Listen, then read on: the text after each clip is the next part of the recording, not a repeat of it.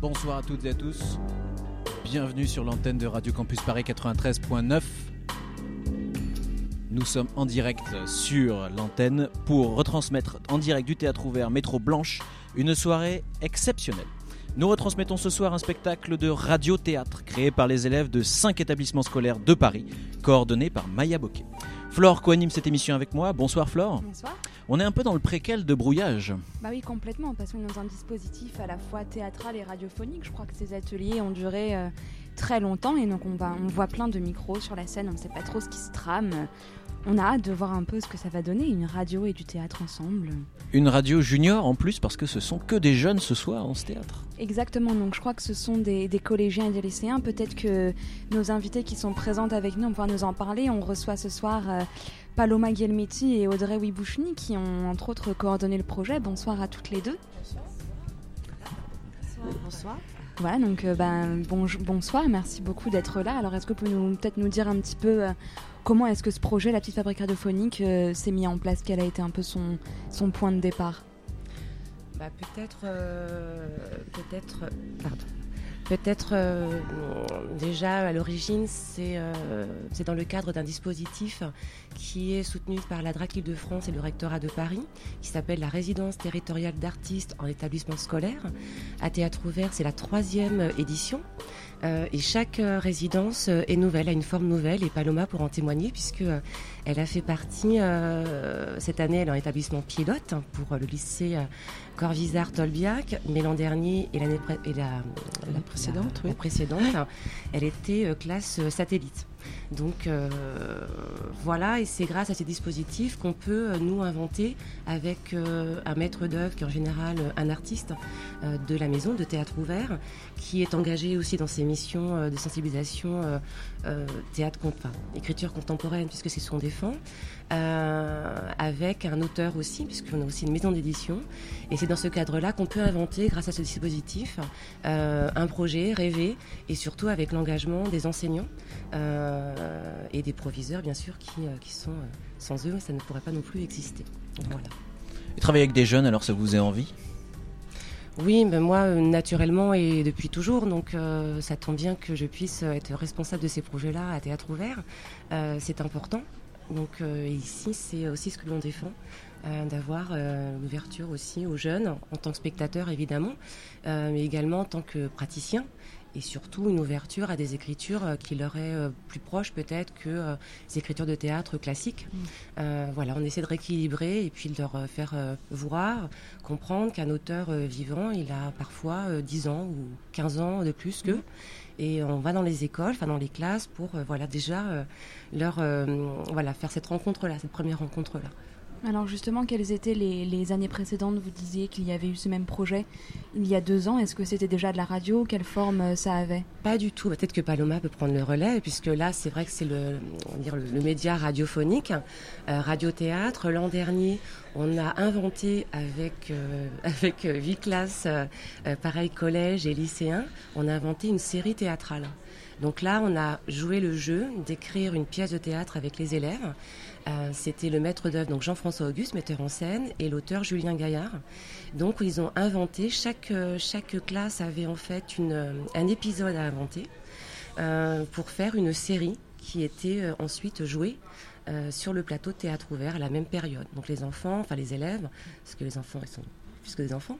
Donc les élèves ont écrit, inventé et interprété euh, une série théâtrale et l'intitulé c'était Fiction et fait divers, puisqu'on est parlé du fait, on a parlé du fait divers quand même pour écrire.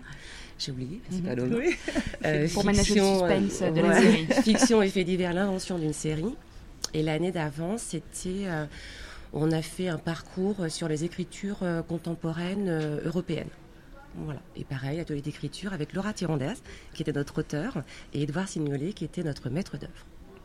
Paloma, vous, comment est-ce que vous vous êtes raccroché à ce projet-là? Comment, comment on devient un projet pilote? Ah bah écoutez, enfin, euh, établissement pilote pour un tel fait. dispositif Ah, bah il y a toute une histoire, puisque je travaille avec Audrey Théâtre Ouvert depuis bientôt 8 ans, je crois que c'est la huitième année. J'ai cette chance inouïe, oui, parce que à chaque fois, euh, bon, on a été reconduit, hein, le lycée Corvisart. Et bon, alors pour nous, c'est une opportunité incroyable parce que nous sommes un lycée professionnel, donc avec un public scolaire assez particulier qui est parfois en difficulté. Et ce n'est pas un public qui va au théâtre, hein, qui est bon. Je peux dire que les jeunes aujourd'hui, je ne sais pas s'ils vont au théâtre, mais enfin les nôtres n'y vont pas.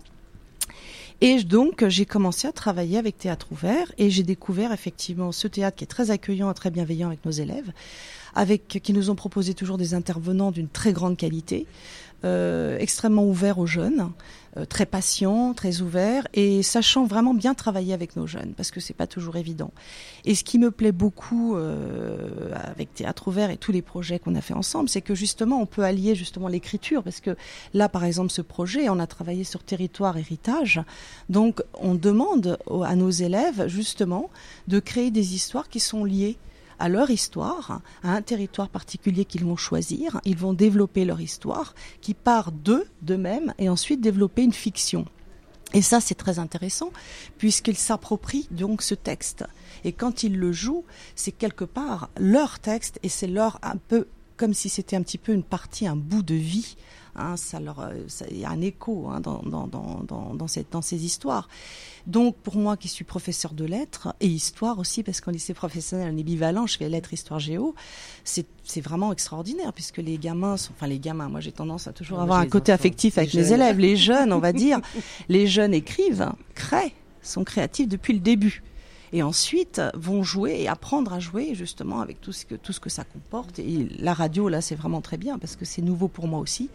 Et c'est aussi apprendre à placer euh, sa voix, son corps, etc. Et c'est pas toujours évident, mais ils se prennent au jeu et ça fonctionne très bien. Je pense qu'ils sont très heureux. Cette appropriation, justement, ils ont réussi à la faire, à, se, à vraiment à la fois prendre un texte qui leur était extérieur et se l'approprier.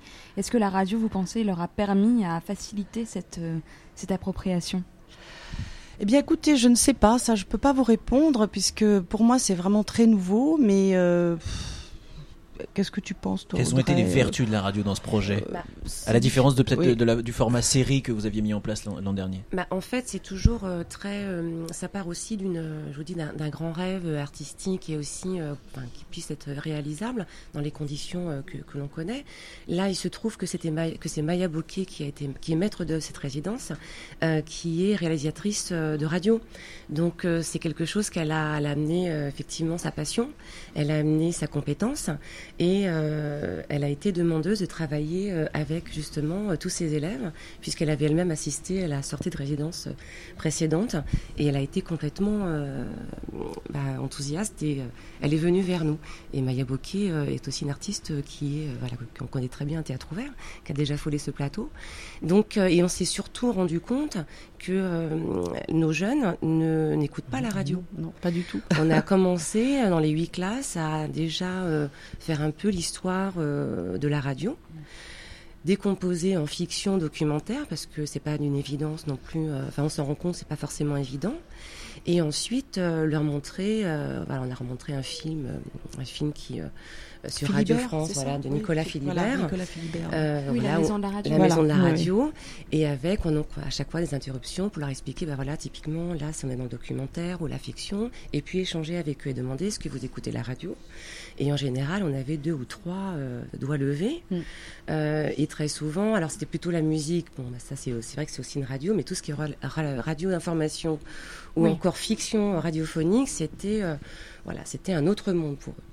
Et ils, sont, voilà, ils se sont familiarisés avec, euh, avec ces, ces, différentes formes. Et euh, du coup, c'était d'autant plus important de, de, défendre ce projet et là, de leur faire réaliser, inventer et interpréter euh, une radio en direct. Quoi. Voilà. Si j'ai répondu à la question. Parce que Tout à fait. Qu'est-ce qu'on va voir un peu ce soir? Qu'est-ce qu'on va voir que nos auditeurs ne pourront pas voir? Je vais laisser la parole à Paloma qui a assisté au filage. Voilà, euh, on voit des choses effectivement que les spectateurs ne pourront pas voir, mais surtout entendre, parce que du coup, on a beaucoup travaillé sur sur le son, notamment tout. Alors bon, il y a ma classe, mais dans mon dans mon lycée, euh, nous sommes euh, quatre classes, huit professeurs à participer à ce dispositif, et une des classes, enfin, il y a, y a deux PAD, je crois, hein, dans nos classes, et puis une classe qui est sur le plateau et qu'on entendra puisqu'ils vont travailler. Ils ont beaucoup beaucoup travaillé sur le bruitage avec un bruiteur Bertrand Amiel. Amiel, voilà. un bruiteur à Radio France. Et c'est assez extraordinaire parce qu'en fait c'est un sketch, hein, c'est un sketch et on doit deviner ce qui se passe. Et ma foi, je ne les avais pas vus. Moi, j'ai vu des petits bouts parce que bon, moi, je, comme je coordonne, j'ai été voir chaque euh, chaque euh, atelier quand j'ai pu, en dehors de mes heures de cours, évidemment, pour voir un petit peu ce qui se faisait. Donc, j'avais des visions très parcellaires hein, de ce qui se faisait. Et là, j'étais très étonnée de découvrir que vraiment, c'est c'est ça marche très très bien et ils sont pris au jeu. Ils ont fait un super boulot. Oui, oui, oui, vraiment. Territoire et héritage, c'est le thème d'aujourd'hui, c'est le thème que vous avez choisi pour cet épisode, enfin ce projet de cette année. Qu'est-ce que, est-ce que c'est eux qui l'ont choisi ou c'est vous qui l'avez imposé ce thème-là? Ah non, ça nous a été imposé. Ça vous a été imposé Par qui? Par ah qui, qui choisit? Le rectorat? Ah, je, vais laisser répondre Paloma. Non, ça n'a pas du tout été imposé par le, rectorat de Paris et, euh, et, la DRAC Île-de-France. Euh, ben on, a, euh, on a, nous, eu la création euh, d'un spectacle qui s'appelle Des territoires, euh, écrit par un jeune auteur, Baptiste Amann, euh, que l'on a édité. Il a une trentaine d'années, Baptiste, et il était aussi metteur en scène sur ce spectacle. Et c'était notre création de janvier. Et il nous semblait euh, effectivement, comme la résidence, enfin, les ateliers ont commencé en décembre, euh, déjà de faire venir par ce biais-là euh, les élèves, puisque pour certains c'était la première fois qu'ils venaient au théâtre, et déjà de commencer de lancer cette thématique-là par le biais artistique justement sur le plateau. Sur toutes les, les comédiens, voilà, c'est vraiment ils sont tous une, trentaine, d'années, donc mmh, mmh, pareil, mmh. toujours proche d'eux, proche de, leur âge. Donc on est parti euh, de cette idée-là. Et puis après, on est arrivé, euh, voilà, on a fait je crois. Je crois que ça commence. Le spectacle commence. D'accord. ça y est. Et eh ben nous allons aller dans la salle, Paloma. oui, tout à fait. J'aimerais bien quand même voir le spectacle aussi. Ça. On va vous libérer puisque la, la pièce, la pièce radio-théâtre commence. Les acteurs sont en place. Ils sont beaux, ils sont chauds. Ils sont même tellement chauds qu'ils ont déclenché deux fois l'alarme incendie tout à l'heure. C'est vrai. Deux fois, deux fois. Donc, chers auditeurs, chers spectateurs du théâtre ouvert, préparez-vous à vous faire allumer.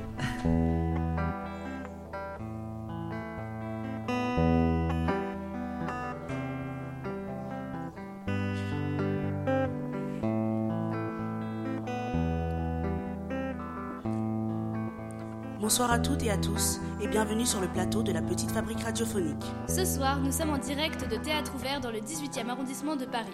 Et nous sommes retransmis en simultané sur Radio Campus Paris. Donc, vous, vous allez assister ou écouter, tout dépend de où vous êtes placé. Derrière un poste ou dans la salle avec nous. Peu importe, de toute manière, vous allez découvrir la très jeune et très dynamique création radiophonique. Et c'est parti, on lance le générique. Et on vous explique le tout après. À vous les deux filles.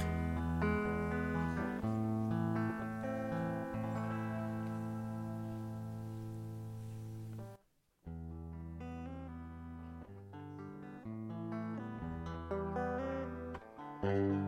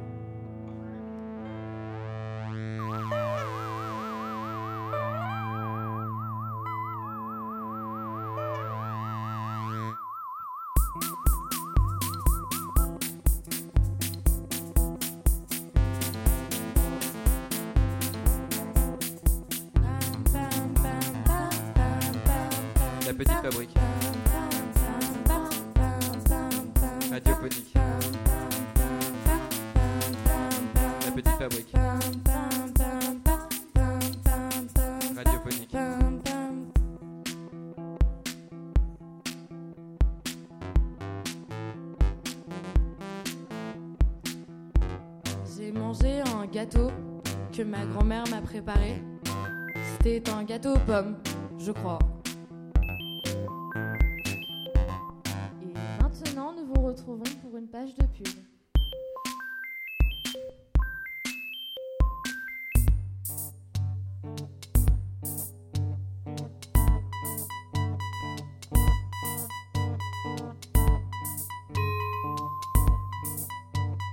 Mes grands-parents ne m'ont rien laissé à part la richesse du bled. Quand tombe la nuit, je vagabonde dans les rues de Paris, avec tous mes straps. Héritier de la routine, héritier de la routine, héritier de la routine, héritier de la routine.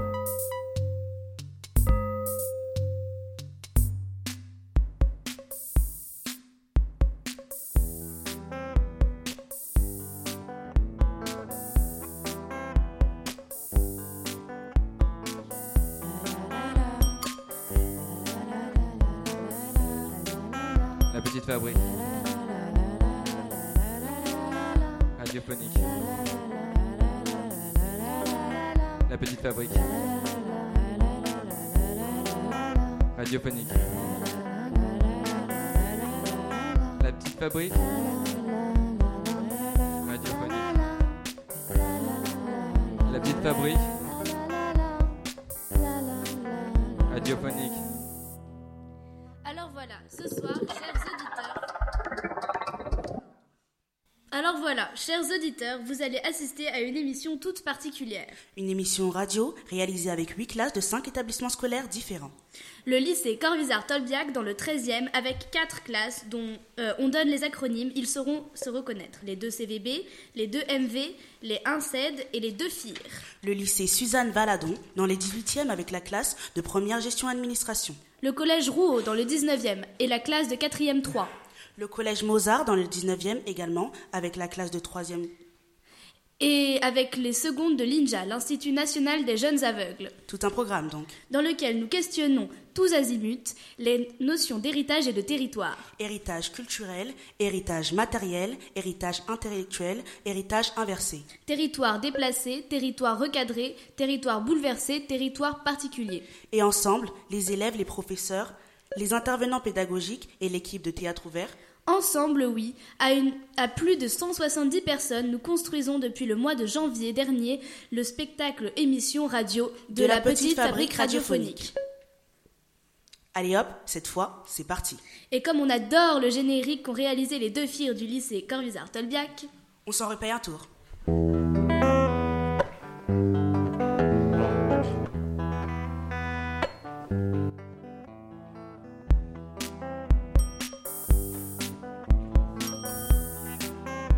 Petite fabrique.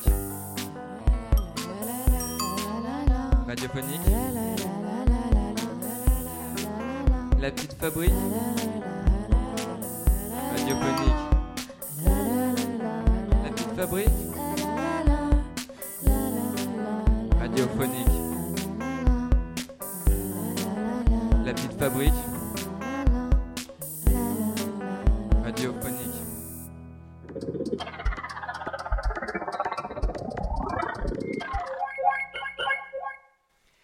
Les deux fiers, mais permettez-moi d'interrompre le générique de l'émission pour un flash spécial. Bonjour à tous, aujourd'hui Paris est dans la terreur. Un événement inattendu apparaît-il bouleverser les berges de la Seine et terrifier la capitale? Je suis en duplex avec Michael Chabat et Michael Sheba, qui est sur place. Michael Sheba, vous m'entendez? Pouvez-vous nous en dire plus? Oui, oui, oui, Brigitte, je vous entends tout à fait, très bien, hein, tout à fait. Donc, ce matin, vers 5 heures, les riverains du quai André Citroën ont été réveillés par des bruits étranges, des sortes de gloussements aquatiques, disent les témoins, et les immeubles des deux côtés de la Seine ont été éclaboussés par de grosses vagues d'origines inconnues. Je suis sur place et je peux vous assurer que les vagues ont commis beaucoup de dégâts sur la chaussée dans le quartier et noyé de nombreuses personnes. Nous ne savons pas exactement comment ce phénomène a eu lieu. Michael Sheba, d'après vous, quelle serait l'origine de ce mini-tsunami Eh bien, les riverains, on peut le dire, sont tous terrorisés par un phénomène qu'ils appellent le monstre de la Seine. D'ailleurs, j'ai avec moi une habitante du quartier, Jacqueline. Vous me disiez à l'instant que vous avez vu cette, cette créature. Oh là là, ne m'en parlez pas J'en ai encore la chair de poule. Ce matin, je promenais mon chien sur les bords de la Seine quand tout à coup, une vague géante nous a poussé contre un immeuble. C'est là que j'ai perdu Grisou. Mon Grisou. Le monstre l'a emporté. Jacqueline, nous sommes vraiment désolés pour vous. Mais expliquez-nous, comment était ce monstre? Ah Ah, mais il était horrible Comme un long serpent de 100 mètres avec des cornes sur la tête. Et lorsqu'il m'a regardé avec ses yeux rouges et a ouvert sa gueule, j'ai cru que moi aussi j'allais y passer. Comme Grisou Merci Jacqueline. Merci pour votre témoignage à chaud. Juste après ce choc, je vais maintenant interroger un des pompiers. Monsieur, monsieur, s'il vous plaît, pouvez-vous me dire ce qu'il se passe? Le monstre se dirige euh, vers le centre de Paris. L'alerte est lancée. Les Parisiens doivent quitter les lieux au plus vite. Euh, L'armée orga- l'armée organise l'évacuation de la ville. Vous, devriez- vous devriez faire pareil et euh, avant qu'il ne revienne. Vous croyez Mais revenez, revenez Bon, alors c'était Michael Sheba en direct du quai André Citroën. Mais, mais qu'est-ce qu'est-ce mais qu'est-ce que c'est? Ah Ah Ah Bip, bip, bip. Ah, euh, il semblerait que nous ayons été coupés. Euh, pas de panique. Juste avant d'en savoir plus sur ce monstre. Chers auditeurs, nous, nous tâcherons d'en savoir plus d'ici peu et de rester à l'écoute de l'actualité la plus brûlante. Enfin, je veux dire, euh, de rester au cœur de cet événement incompréhensible qui vient d'avoir lieu ici même à Paris. Et en attendant, nous allons poursuivre notre programme et retrouver les deux MV qui vont nous interpréter en direct live Les Petites Choses, un texte qu'ils ont écrit avec l'auteur associé à la résidence territoriale d'artistes en milieu scolaire. C'est un peu long comme appellation, non? Euh, et oui, Emma, c'est un peu long, mais c'est comme ça. Enfin, toutefois, je me permets de vous préciser que nous les écouterons après le document qui va suivre. hein. Je, je vous trouve un peu confuse depuis cette histoire de monstre. Euh, oui, un petit peu, Audrey, hein, oui, un peu. Je me suis embrouillée dans les fiches. Voici donc tout d'abord le travail des élèves de 3e du collège Mozart qui se sont rendus sur le marché de Joinville, juste à côté de leur établissement pour mener discrètement l'enquête sur le terrain, car il semblerait en effet que le marché disparaisse. Et donc, juste après, on, se, on retrouve les deux MV. C'est ça.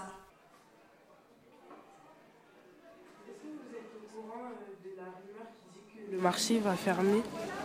Que le marché va fermer Que le marché va fermer lui-même Non. La rue La rumeur. Ah, la rumeur, excusez-moi. Ah oui, ah non, pas du tout. Ça, on a entendu ça il y a, des années en arrière, 5 ans, 4 ans, euh, qu'on allait changer d'endroit. Mais bon, ça s'est jamais fait. Maintenant, on n'avait aucune rumeur. Donc on pensait toujours qu'on allait rester là. Après, maintenant, je ne sais plus. hein. Si vous nous dites qu'il y a une rumeur. Moi, ça fait 54 ans que je fais le marché ici. Moi, à mon avis, je ne pense pas qu'on peut changer un marché comme ça.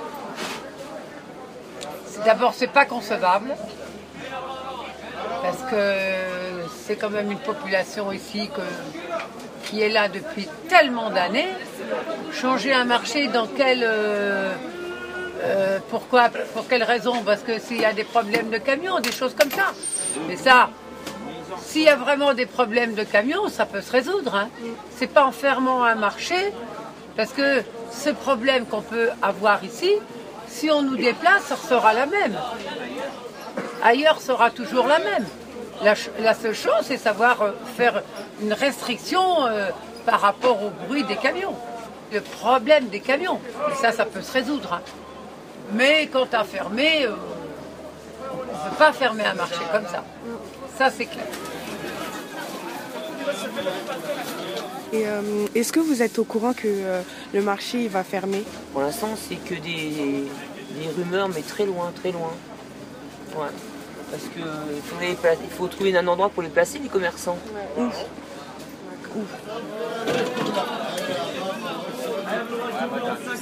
Comme quoi le marché va être supprimé, on n'y croit pas.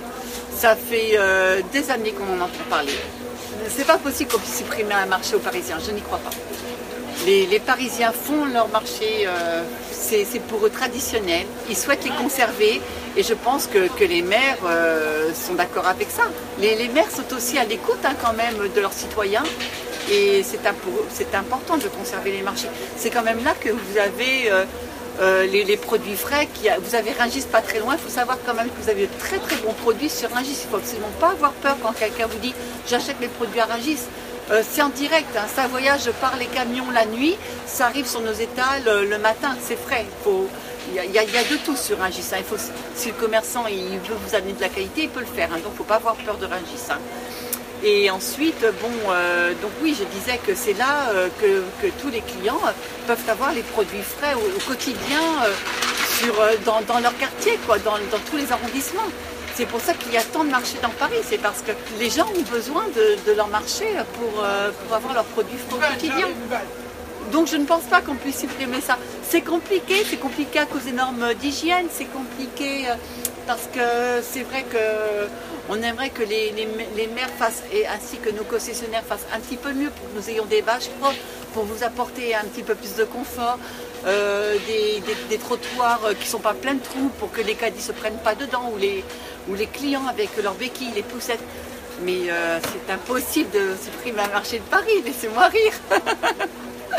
non, non, faut pas. Il faut se battre, faut pas, on ne laissera pas faire. pour vous et pour nous. La petite chose est en métal, plate, comme une lame, mais avec de petites dents irrégulières et au bout un anneau. La petite chose est en bois très noir, très dense et très résistant. Elle a une forme humanoïde, l'objet est léger, il y a des motifs taillés dans le bois. La petite chose est une boîte noire, sûrement poussiéreuse à l'intérieur. Le frontal est en verre. Elle m'a certainement servi quand j'étais petit, mais elle date tellement qu'elle en devient encombrante. Je n'ai jamais ouvert à l'intérieur de cette boîte, mais elle doit contenir une tonne de fils électriques. Cette boîte était un cadeau Par mes parents. Pour mon oncle. pour fêter la fin de ses études, mais Lorsqu'il partit, Il n'a pas emporté. La boîte avec lui est Plus de nouvelles, volatilisées. Mon oncle. La petite chose est ancienne, fragile, vieille. Quand on appuie sur le bouton, on peut entendre un petit clic. Quand la vue est développée, ça fait un instantané. Du temps avec du papier. Ça imprime des souvenirs, des instants, des voyages, de l'amour, des enfants, de l'amitié. La petite chose est une djellaba hivernale pour hommes. Mon grand-père était marié avec une femme et il a eu des enfants avec elle, dont mon père. C'était ma grand-mère. Elle est morte jeune et elle a laissé ses enfants. Alors mon grand-père a, a décidé de chercher une femme pour qu'elle pour qu'elle s'occupe d'eux, pour qu'il ne laisse pas ses enfants grandir sans mère. Mon grand-père a enfin trouvé une femme. Il a eu avec elle deux filles et deux garçons. Mon grand-père a quitté la vie à l'âge de 112 ans, après une longue vie pleine d'aventures dans sa participation dans la guerre d'Algérie. Il a laissé derrière lui deux maisons, quelques fermes et d'autres choses. Un jour, mes oncles de la part de ma deuxième grand-mère ont partagé l'héritage entre eux. Je ne sais pas s'ils ont laissé une, pa- une partie de ce qu'a laissé mon grand-père, mais en tout cas, ils ont pensé à moi et j'ai reçu une chose de mon grand-père. Djilaba Yohanal. Quand les photos de ce vieil homme tournent dans ma tête, comme les images d'un film, je pense à lui. Et je prends cette Djilaba pour sentir son odeur. La petite chose est en métal, plate, comme une lame, mais avec de petites dents irrégulières et au bout un anneau. La petite chose est taillée au nom étonnant de la pierre à savon, De la pierre à savon. d'une couleur qui ne correspond pas à la réalité de ce que ça représente.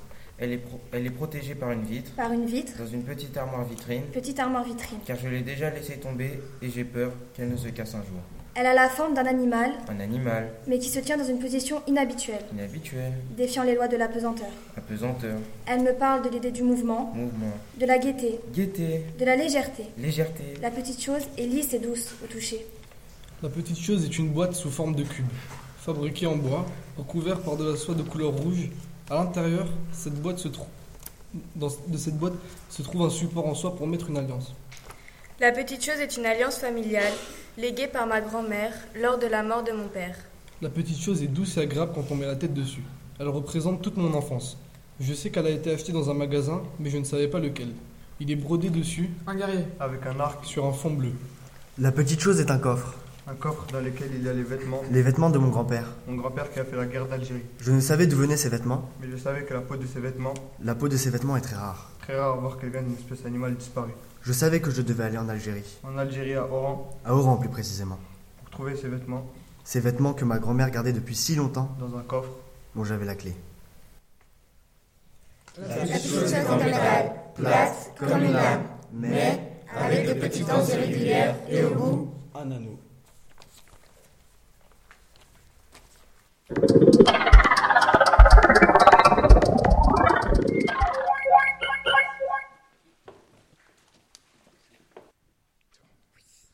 Chers éditeurs et spectateurs, je suis désolé d'interrompre votre programme, mais un événement exceptionnel vient de se produire dans la journée du 14 avril 2016. Tenez-vous bien. C'est incroyable, incompréhensible même. En Bretagne, la pointe du rat vient de toucher le continent américain. Alors nous allons retrouver tout de suite notre envoyé spécial qui est déjà sur place, du côté breton je crois Agathe. Vous m'entendez? Agathe? Vous, êtes en direct de la pointe du rat ou en direct de l'Amérique Agathe? Oui, bonjour Howard, je vous entends mal, mais si vous me recevez, c'est le principal. Je suis donc en Bretagne, au bout de la Bretagne, enfin, si on peut encore l'appeler comme ça. Je suis au milieu d'une foule en délire, car il faut le savoir, Howard, que cet événement était attendu par les autochtones depuis très très très longtemps, comme une prophétie locale, et c'est enfin arrivé.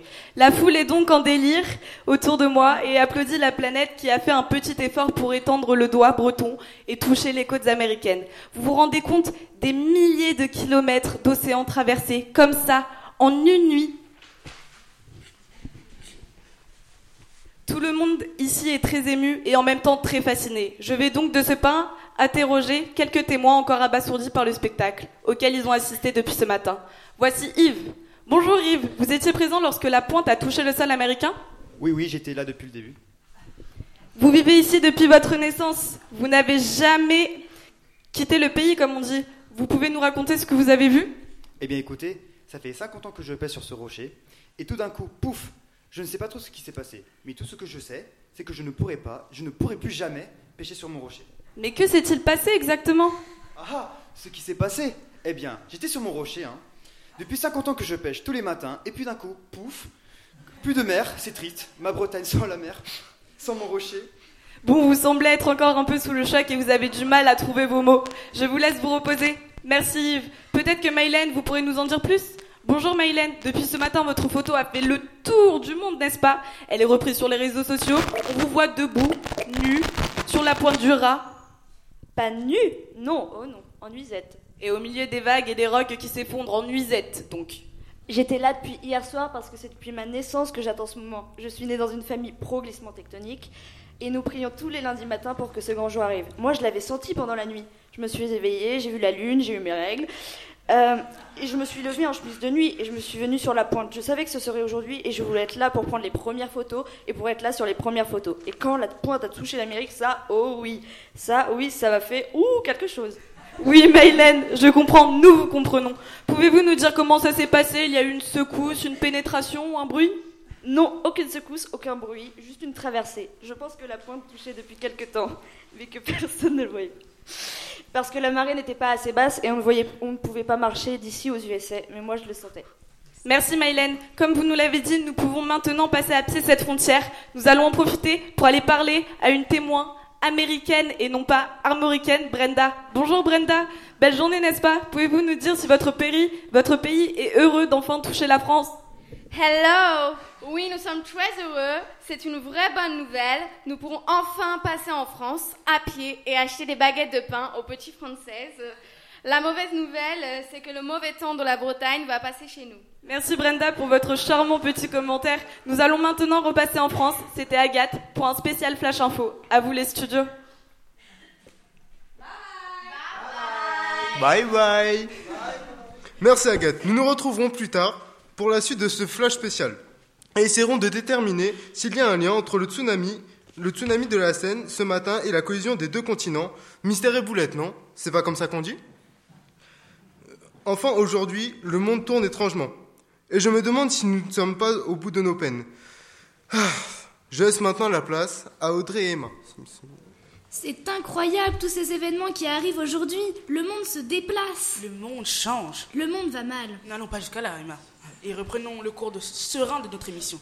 Nous sommes la jeunesse, nous sommes l'avenir et nous fabriquons une émission de radio pour faire état de notre préoccupation.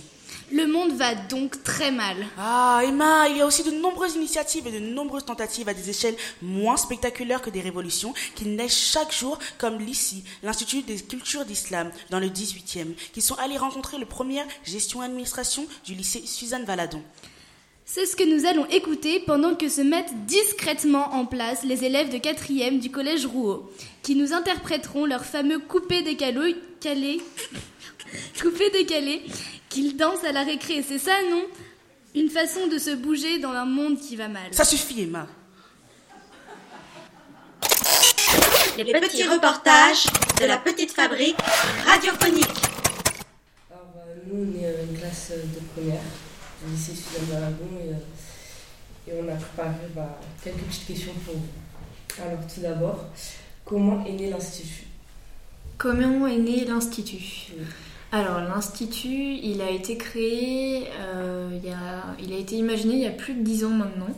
C'est trois personnes euh, principalement qui ont porté euh, le projet. Donc c'est l'ancien maire de Paris qui s'appelle Bertrand Delanoë, l'ancien maire du 18e arrondissement qui s'appelle euh, Daniel Vaillant et un élu du 20e qui s'appelle Amou Bouakaz. Donc c'est un peu les trois euh, pères fondateurs euh, du, du projet.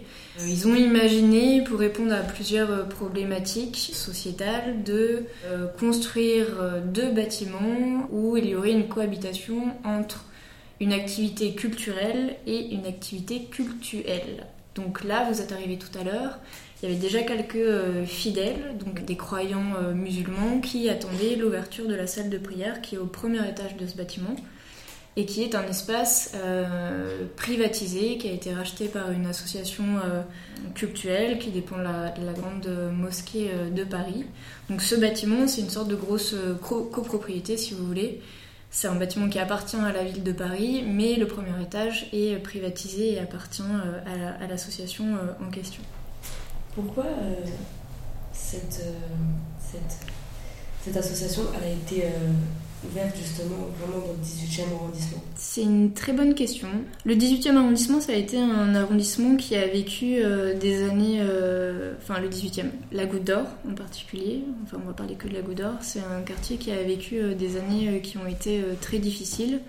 Euh, pour reprendre un peu euh, les, euh, les, mots des habitants, ils se sont sentis longtemps un peu abandonnés des, des pouvoirs publics. C'est un quartier qui a toujours été très populaire et est touché par des questions lourdes, la prostitution, les trafics, la délinquance, la toxicomanie beaucoup, euh, et aussi euh, le- les immeubles qui, euh, qui devenaient euh, de plus en plus euh, fragiles, insalubres, euh, que ce soit dans le privé ou, dans le, sur le parc euh, public. Et ce que les habitants retiennent de, des mandats de Bertrand Delanoë, c'est qu'il a vraiment cherché, avec Daniel Vaillant, euh, l'ancien maire du 18e, et une, équipe d'élus euh, très mobilisés, euh, ils ont cherché à euh, faire sortir un peu euh, la goutte d'or d'une sorte de cercle sans fin qui a amené vraiment le quartier à devenir de plus en plus, de plus, en plus sombre. Et il y a eu beaucoup, beaucoup d'argent investi, notamment dans des, dans des services publics, une bibliothèque municipale, l'Institut des cultures d'islam, le centre Fleury Goudor Barbara, qui est un centre des musiques actuelles, et des points d'accès au droit, d'accès à la santé euh, publique. Et euh, par exemple, le quartier euh, est l'un des quartiers qui, compte le plus euh, d'habitat social. Il y a 20% euh, des logements de, ce quartier-là qui sont du, logement, social pour une moyenne qui est à 9,5-10 sur Paris. Donc c'est vraiment un nombre supérieur et important. Donc voilà, tout ça, ça fait qu'à un moment donné, le quartier, il est un peu, euh, il est un peu reparti sur des, euh, sur des bases plus solides. Il y a beaucoup d'argent aussi qui a été euh, donné aux associations. Il y a énormément d'associations sur le quartier de la Goutte. Il y en a 200 à peu près pour un petit quartier. Des associations qui font de tout, de l'éducation, de la sensibilisation. pour la santé, de la réinsertion. Et en fait, c'est un quartier qui euh, a été euh, très ciblé, euh, notamment en 2000, euh, dans les années 2010, parce qu'il y avait ce qu'on appelle le phénomène des prières de rue. Par manque d'espace pour, pour prier, les, les fidèles musulmans étaient contraints de prier dans la rue le vendredi après-midi. Donc ils étaient devant les mosquées qui étaient pleines à craquer et c'était euh, organisé euh, donc euh, entre eux, mais il y avait aussi euh, les, la préfecture de police qui, qui aidait quand même à cette organisation à un moment donné, notamment en protégeant certaines rues pour empêcher les voitures de passer. Et donc il y a eu des rues bloquées pendant plusieurs semaines et plusieurs mois par des prières qui, étaient, qui étaient dans la rue. Donc ça, c'était environ en, en 2010. Et euh, ça a été quelque chose qui a été euh, vraiment pointé euh, du doigt par les partis politiques, notamment d'extrême droite. Ça a créé de grosses polémiques et énormément d'élus se sont prononcés sur cette situation-là. Et donc l'ICI était déjà engagé depuis, depuis 5 ans, c'était déjà quelque chose qui avait été lancé.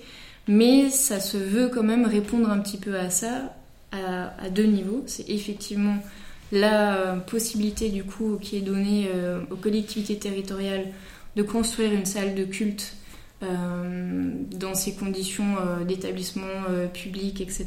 Et la deuxième chose, c'était aussi pour, je pense, anticiper le fait de ne pas stigmatiser ces fidèles, ces populations, et de de commencer déjà à euh, inviter, euh, inviter les gens euh, à se rencontrer et à se faire leur propre idée en fait de ce qu'est infidèle, de ce que c'est que les cultures d'islam, etc., etc. Donc c'est pas anodin que, ce, que l'ICI se soit construite dans le 18e.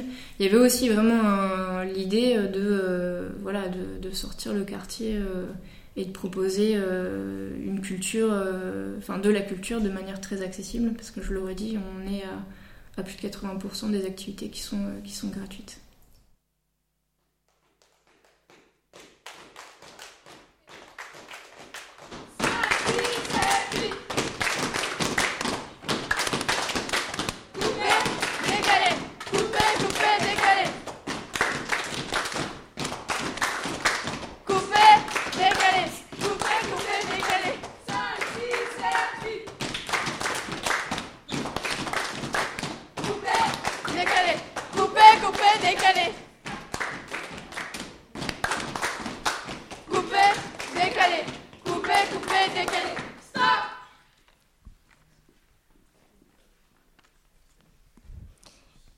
Auditeurs, vous pensez certainement que l'héritage ne peut être que matériel.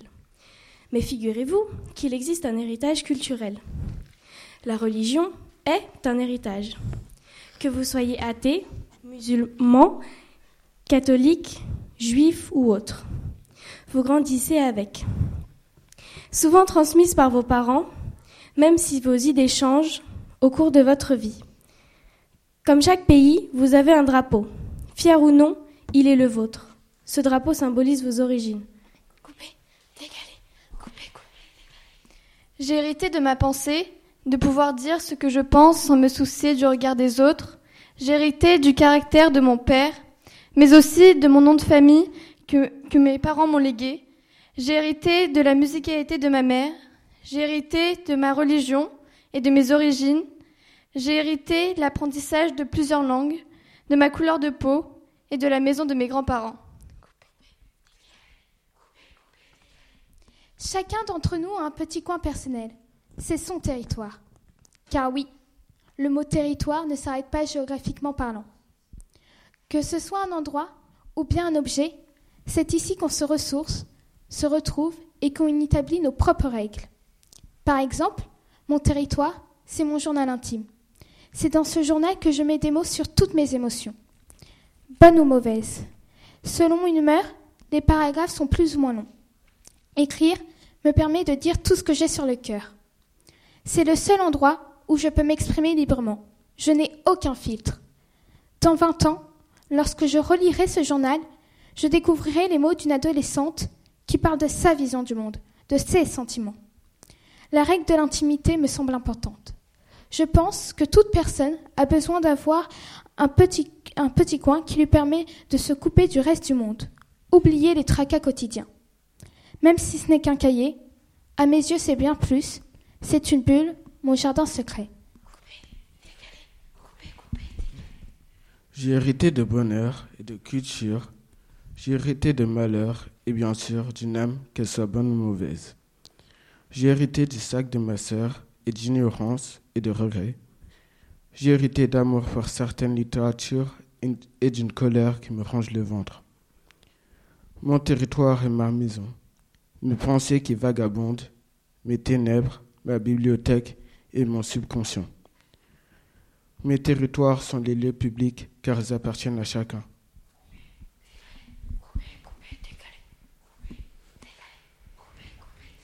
J'ai hérité de la danse coupée décalée. Alors je vais vous la partager. Tout d'abord, on est en position bien bloquée. Après, on pose le talon droit. Et puis après, on pose le, pied droit au-dessus du pied gauche. Et après, on fait passer le pied gauche à côté du pied droit. On fait un saut pied joint à gauche. Puis, un petit tour entier sur soi-même. Et on tourne. Excusez-moi. On tourne le bassin. On tourne le bassin en balançant le bras droit de haut en bas, tout en disant. Oui, oui. Après, euh, on garde le pied gauche immobile et on fait un petit pas à droite du pied droit. Et on fait la même chose avec le pied gauche. Au pied gauche, on répète la même chose encore une fois et avec aussi le pied droit. On fait une rotation du, bassin, tout en passant la main droite entre les jambes en balancier tout en disant Et une fois qu'on a fait tout ça, on peut recommencer depuis le début.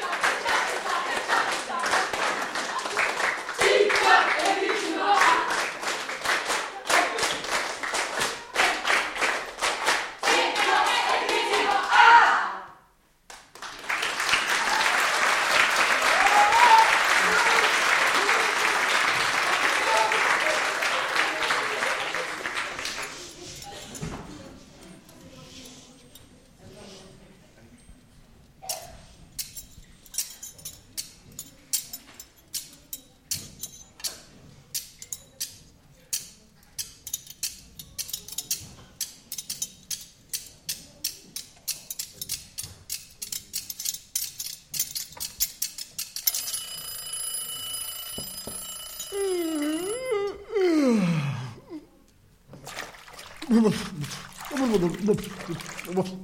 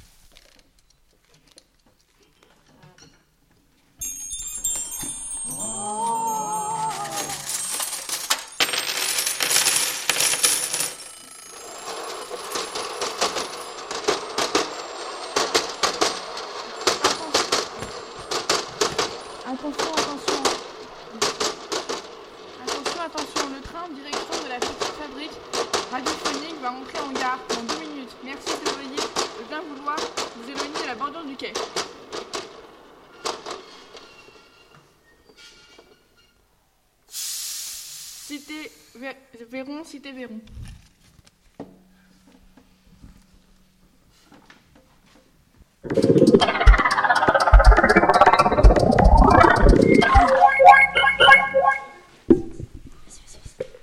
Chers auditeurs, bonsoir. Veuillez nous excuser pour l'interruption de votre programme. Ce soir, à Moscou, un événement inattendu.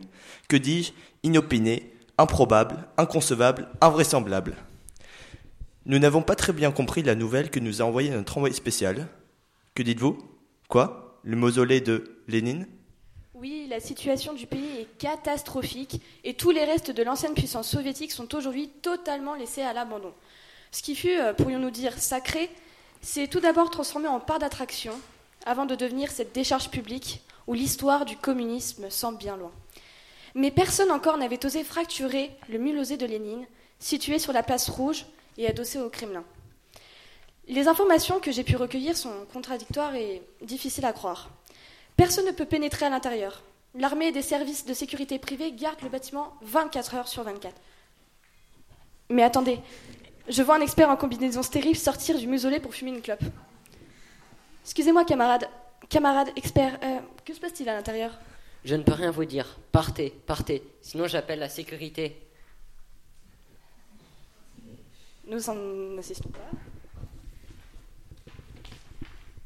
Je vais téléphoner à mon contact du ministère de la Mémoire publique et des anomalies. Allô? Sergueï? Salut, alors, euh, que se passe-t-il dans le mausolée? Non, je ne sais pas. J'ignore tout. Comment? Que dis-tu? Tu es sur écoute. Et tu m'as rien dit. Ok, je raccroche. Merci du tuyau. Chers auditeurs, je dois vous faire part de la nouvelle au plus vite, car la Russie va être bouleversée. Le corps du camarade Lénine a disparu. Volé, escamoté. Toutes les polices du monde sont sur les dents. On soupçonne un commando terroriste communiste qui veut exploiter la dépouille pour relancer la révolution. Une révolution menée par un cadavre embaumé. Mais que vois-je? Un petit garçon me tire par la manche. Que veux-tu, mon grand? Eh, monsieur camarade, viens, viens voir un truc chelou. Le gamin m'emmène dans les petites rues et nous arrivons sur une place où se tenait une sculpture de Lénine qui été jetée par terre après la chute du mur de Berlin en 1989. Un artiste contemporain de l'époque avait eu l'idée de garder la statue par terre, comme un ready-made soviétique. Que voit-on, petit? C'est cela que tu voulais me montrer? Ouais, monsieur camarade, c'est pas un truc chelou ça? Chers camarades, euh, pardon, chers auditeurs, je suis sans voix. Je cherche mes mots. Je ne sais pas si je peux vraiment parler. Si les services secrets m'entendaient, je serais empoisonné à la substance radioactive dans mon thé. Mais le peuple de Russie et le prolétariat du monde entier a le droit de savoir. Voilà ce que je vois. Voilà ce que ce gamin me montre. Assis sur un banc, devant une statue allongée sur le sol, je vois la momie de Lénine assise, la tête dans les bras, et de grosses larmes coulent sur ses joues cireuses, alors que des sanglots secouent ses épaules. Laissez-moi tranquille, j'ai envie d'être seul. Mais s'il vous plaît, Lénine, pourquoi pleurez-vous comme ça? Et surtout, comment êtes-vous revenu à la vie? J'ai senti un drôle de tremblement dans le sol et la tectonique des plaques a produit une électricité qui m'a ressuscité. Mais si, mais, si j'avais su que c'était pour voir ça, j'ai consacré ma vie entière à construire un monde qui me semblait juste et tout a été balayé d'un coup de main par les capitalistes et mon successeur, ce Staline. Je savais que c'était un psychopathe. Il a détruit le communisme et l'a transformé en une idéologie. Comment dire? Comment dire? Mais moi qui suis athée rationaliste, jusqu'au bout de mes oncles, une, une idéologie satanique. Mais que vois-je? La petite place se remplit de monde. Le gamin est en train de ramener toute la ville pour voir le phénomène, l'attraction. Lénine se recroqueville et voudrait entrer sous les pavés.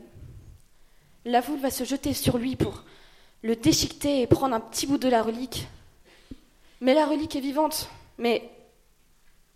Mais non. Il se met à genoux. Il lève les bras au ciel et. et. et il chante l'international. Non, non, non. Nous ne savons plus où donner de la tête. Nous ne pouvons pas chanter l'international. Nous ne connaissons plus les paroles, ni même l'air. C'est une honte, diraient certains, nos parents, nos grands-parents. Nos professeurs, nos intervenants. Mais qui pouvons mais qui pouvons-nous, nous? La question est de savoir, avons-nous un, un nouveau champ à brandir pour mener la révolution? La question est de savoir si nous voulons mener la révolution. Et pour cela, et au vu de ces événements, nous avons fait venir une experte. Une experte? Euh, je, je- je ne sais pas. Bonsoir Louise. Bonsoir. Alors, vous êtes experte en révolution, c'est ça? Je suis pas une experte en révolution, je viens pour lire un poème. Ah, euh, très bien.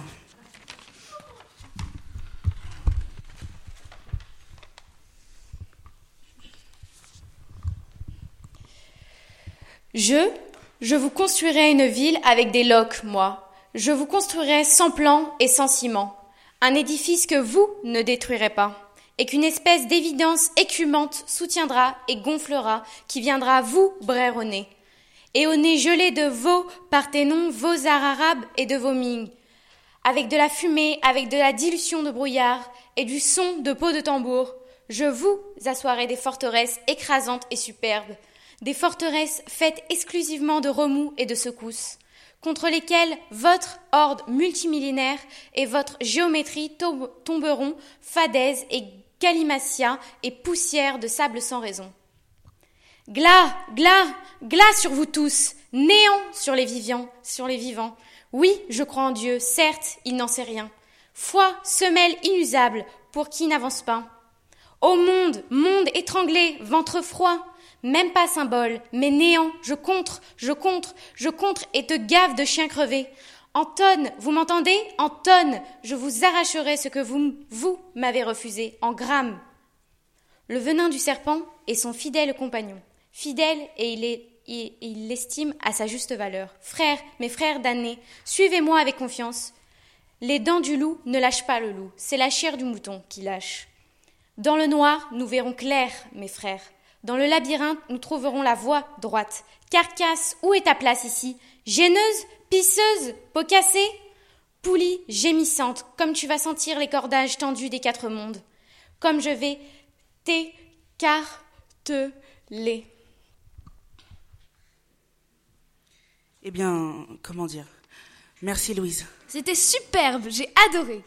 Et il nous faut avancer, euh, reprendre le cours de l'émission, car il nous reste à écouter l'enregistrement des Incèdes, qui interprètent la complainte des choses, un texte qu'ils ont écrit et enregistré avec Et ensuite, l'INJA, l'Institut des jeunes aveugles, qui viendront en direct live. On continue.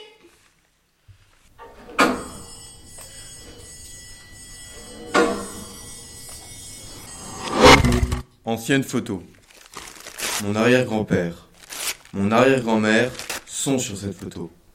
Et je ne sais rien de plus. À part. À part. À part, vu son temps, il y avait là un photographe. Vu son, temps. Ma grand-mère garde cette photo et continue. Courage. Courage. Courage. Elle travaille à l'hôpital. Elle Elle, travaille travaille pour la retraite. encore et toujours. Je ne veux rien hériter d'elle. Ou peut-être cette ancienne photo.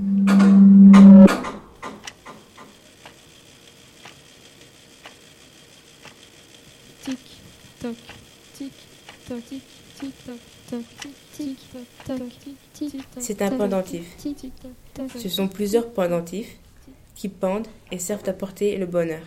Ça permet de prier. C'est un objet religieux avec un Bouddha au centre entouré de jade et un dragon, car je suis né l'année du dragon.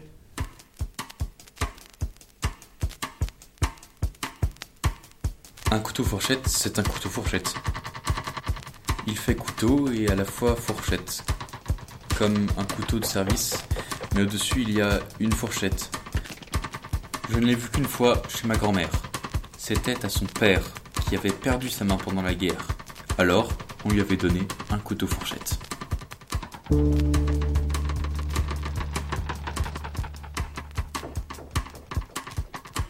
J'ai hérité d'un cadeau de ma grand-mère. C'est ce que ma mère m'a dit. Il me semble que c'est un porte-bonheur. Je le possède depuis que je suis petit. Il est fait de tissu et renferme quelque chose. À l'intérieur. Je ne sais pas, pourtant j'aimerais savoir ce que c'est.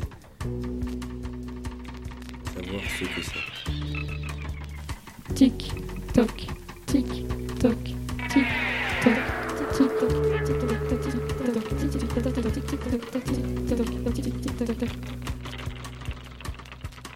J'ai hérité d'une montre de poche en or que m'a léguée mon grand-père.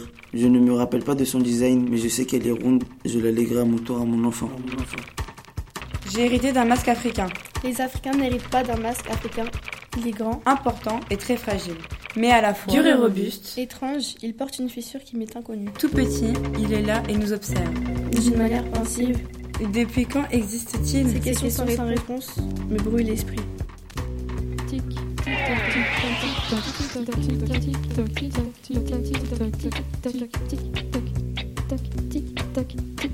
J'ai hérité de rien et j'aurais aimé hériter d'un collier en or. J'aurais aimé hériter de quelque chose, j'ai hérité de la question de savoir ce que faisaient mes grands-parents. Je n'ai rien hérité. Pas d'objet, ni précieux, ni banal. J'ai hérité de valeurs et de principes, des paroles de mes aînés.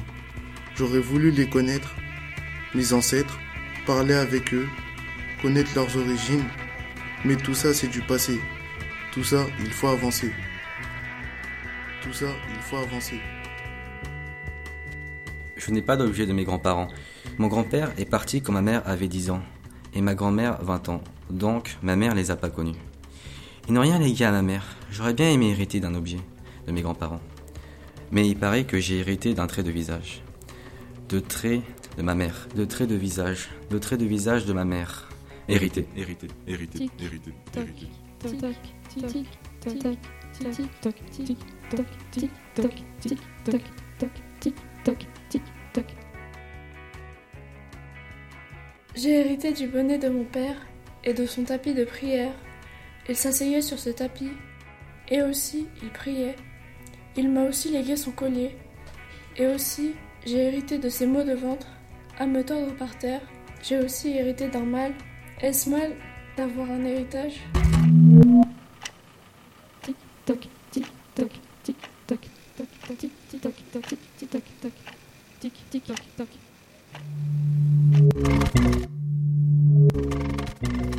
De quoi pourrais-je hériter?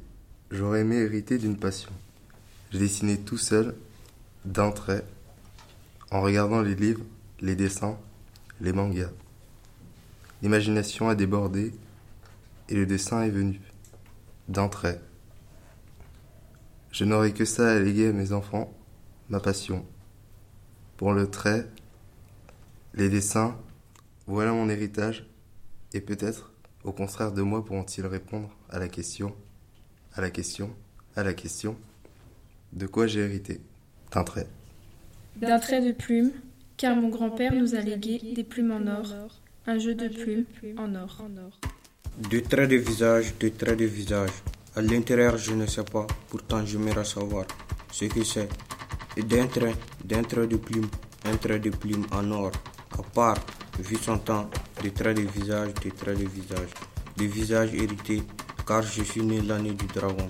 L'année du dragon, et porte le bonheur. Je sais qu'elle est ronde. Je la liguerai à mon tour, à mon enfant. Des traits de visage, des traits de visage. Des visages hérités, des visages. Mais tout ça, c'est du passé. Tout ça, il faut avancer. Tout ça, il faut avancer. Tout ça, il faut avancer.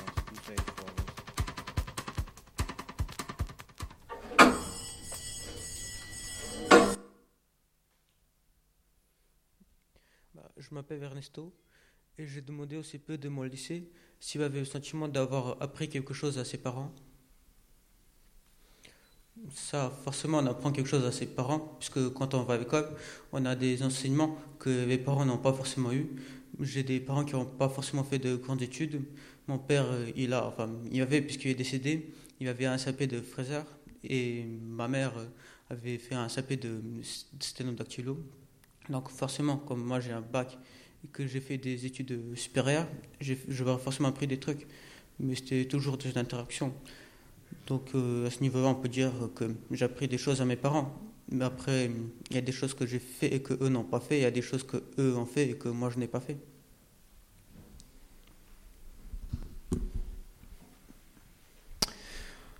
Je m'appelle Yanis, j'ai demandé à un surveillant de mon lycée s'il avait eu le sentiment d'avoir appris quelque chose à ses parents.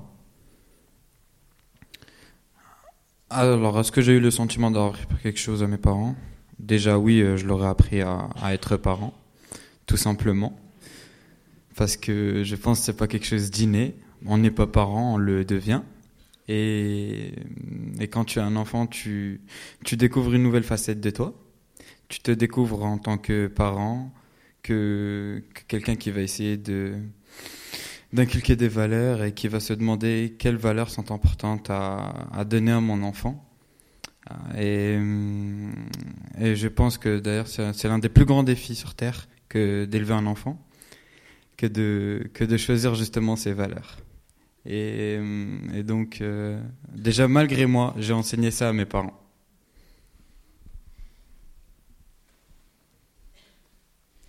Bonsoir, je m'appelle Imen. J'ai demandé à ma professeure d'espagnol avez-vous le sentiment d'avoir appris quelque chose à vos parents?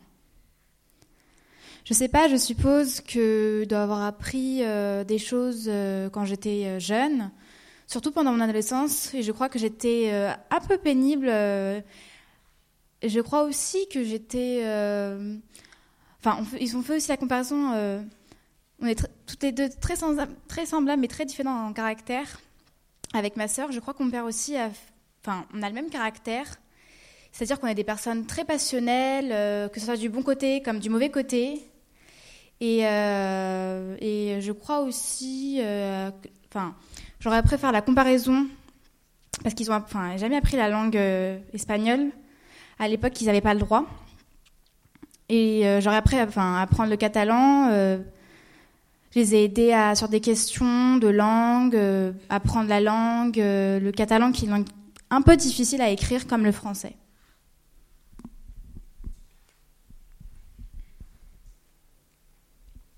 Je m'appelle Georges, j'ai demandé au surveillant de mon lycée si elle avait eu le sentiment d'avoir appris quelque chose à ses parents.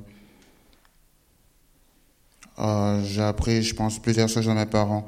Mais la dernière chose dont je me souviens, euh, c'est dont il n'y a pas très longtemps. J'ai appris à mon père que Mustafa Kemal ou Atatürk, celui qui a créé la République de Turquie en 1924, et, il n'était pas impliqué dans le génocide arménien, parce que c'est ce que pensait mon père, euh, le génocide arménien qui, pensait de, qui datait de 1915. Voilà.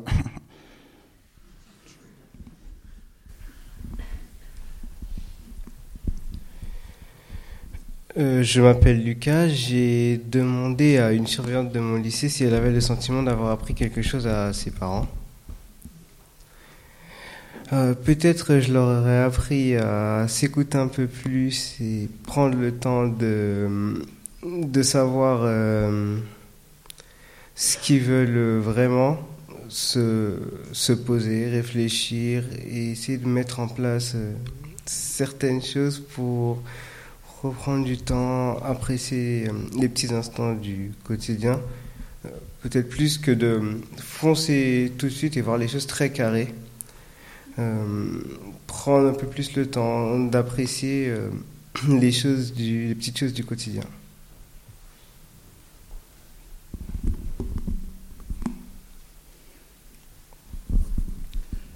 Je m'appelle Saint-Omer. J'ai demandé à une, une, surveillante de mon lycée si, elle avait euh, si elle avait appris un sentiment quelque chose à ses parents, je sais plus. Ah, pardon.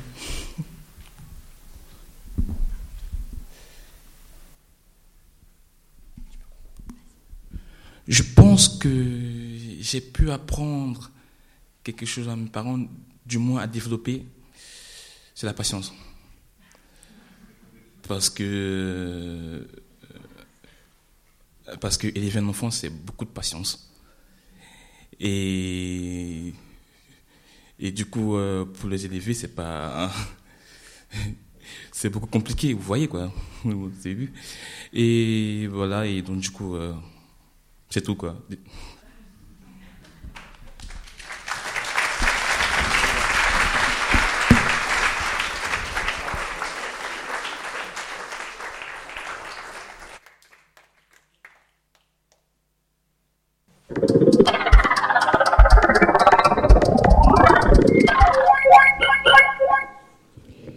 Chers, chers auditeurs de la petite fabrique radiophonique, bonsoir ou rebonsoir pour ceux qui nous suivent déjà depuis le, début de l'émission.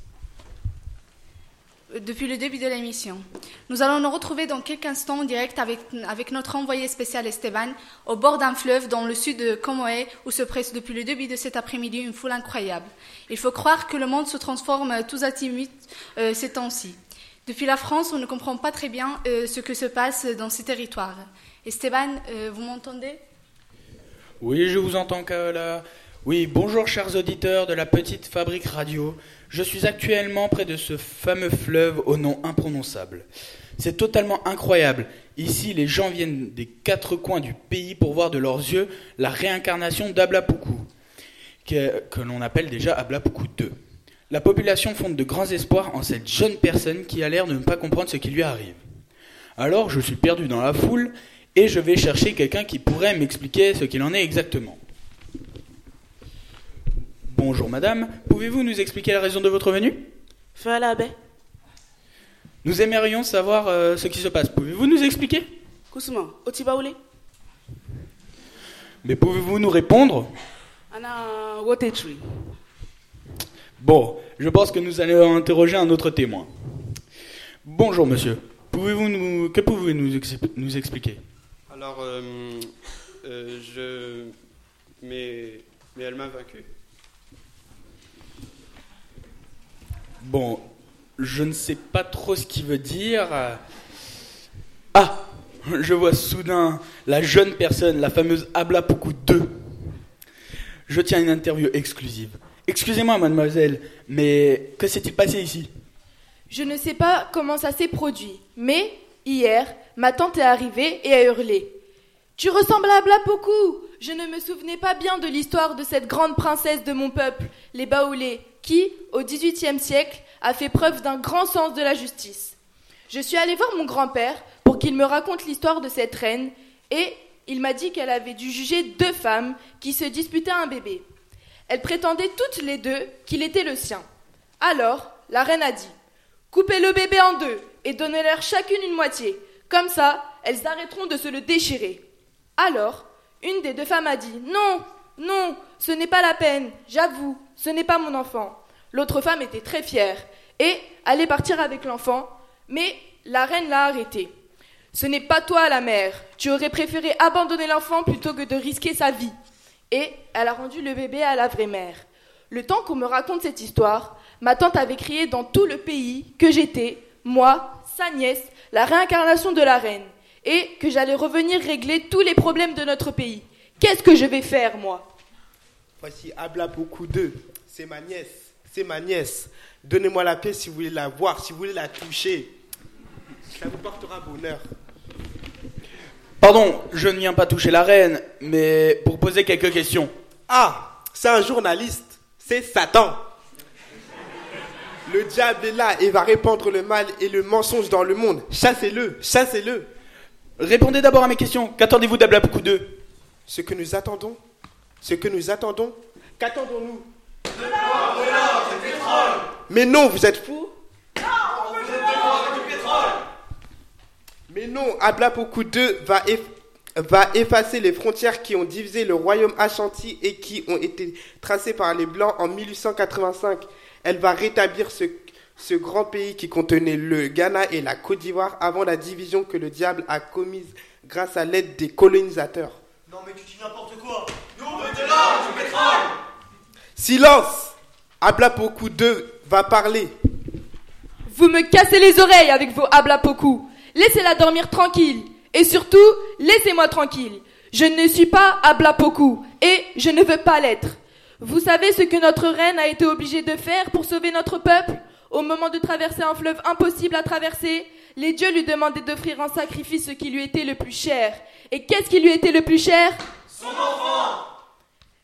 Et elle a sacrifié son enfant et elle a dit Baouli, ce qui veut dire L'enfant est mort Et qu'est-ce que ça veut dire dans notre langue? Ça veut dire Baoulé, c'est le nom de notre peuple qui signifie l'enfant est mort. Vous voulez vraiment qu'on revienne à cette époque, à cette triste époque? Sacrifions et changeons le monde. Tu es sûr? Je suis pas très chaud. Faut tuer un enfant Je sais pas trop, moi. Non, il faut inventer autre chose. Ablapoku ne reviendra pas et on ne résoudra pas le problème que nous avons avec notre fleuve en sacrifiant un enfant. Le sacrifice a déjà été fait. Trouvons autre chose. Vous n'avez pas une autre idée?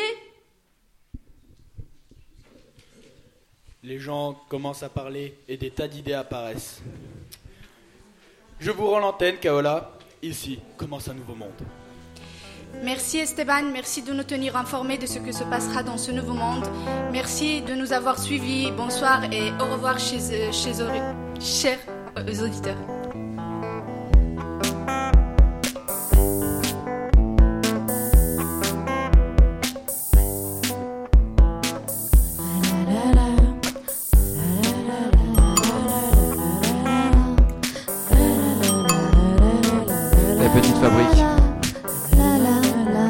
Radiophonique. La, petite fabrique. Radiophonique.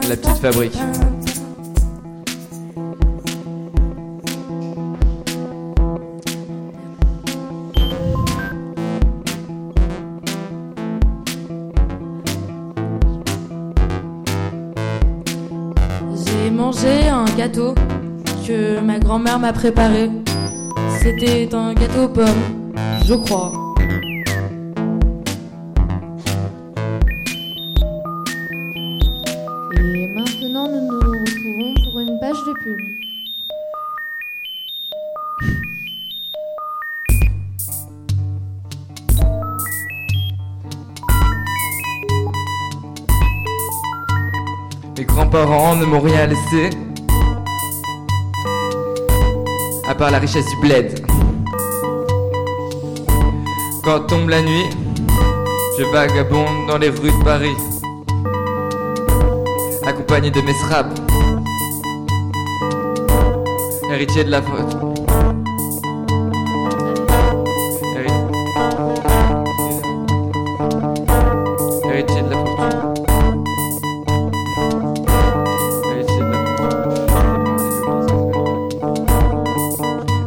La Héritier de la routine.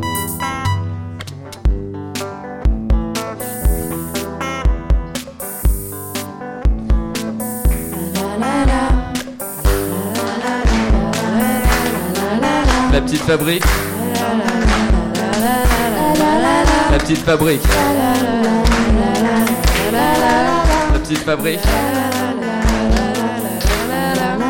Radiophonique. La petite fabrique. Petite fabrique. Radiophonique.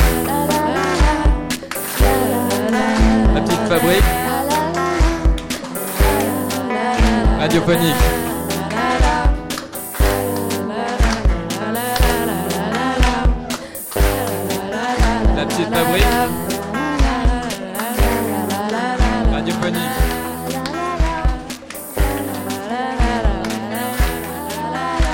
Radiophonique.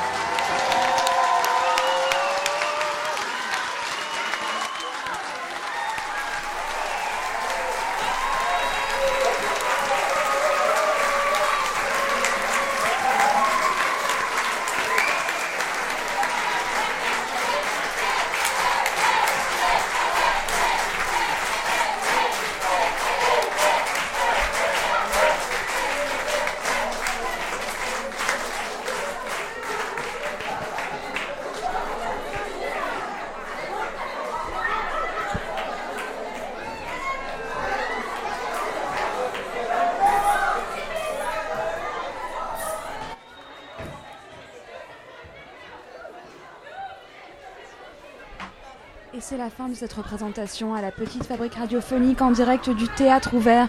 Et nous sommes toujours avec vous sur Radio Campus Paris en direct jusqu'à 22h.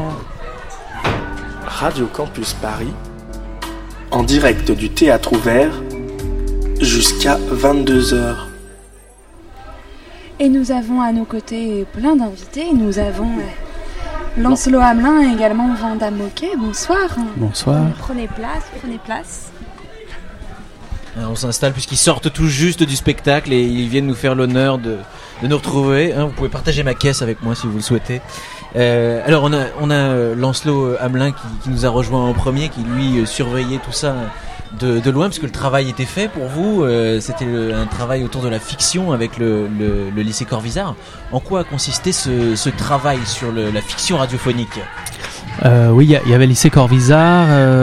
Il n'y avait pas un autre lycée ou un collège euh Le lycée Corvisart, c'était le, le lycée pilote. Euh, C'est puis- Maya Bocquet. Ouais. Bonsoir. Euh, et puis, euh, il y avait, euh, il y avait le lycée Suzanne Valadon dans le 18e.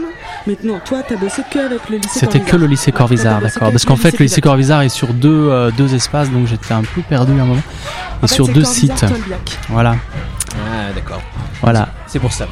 Donc, euh, donc un travail euh, autour de la fiction radiophonique. euh, comment comment est parti ce, ce, ce travail sur la fiction? Bon, On entend les jeunes euh, qui, qui, Voilà, qui ils font la fête contents. derrière. hein.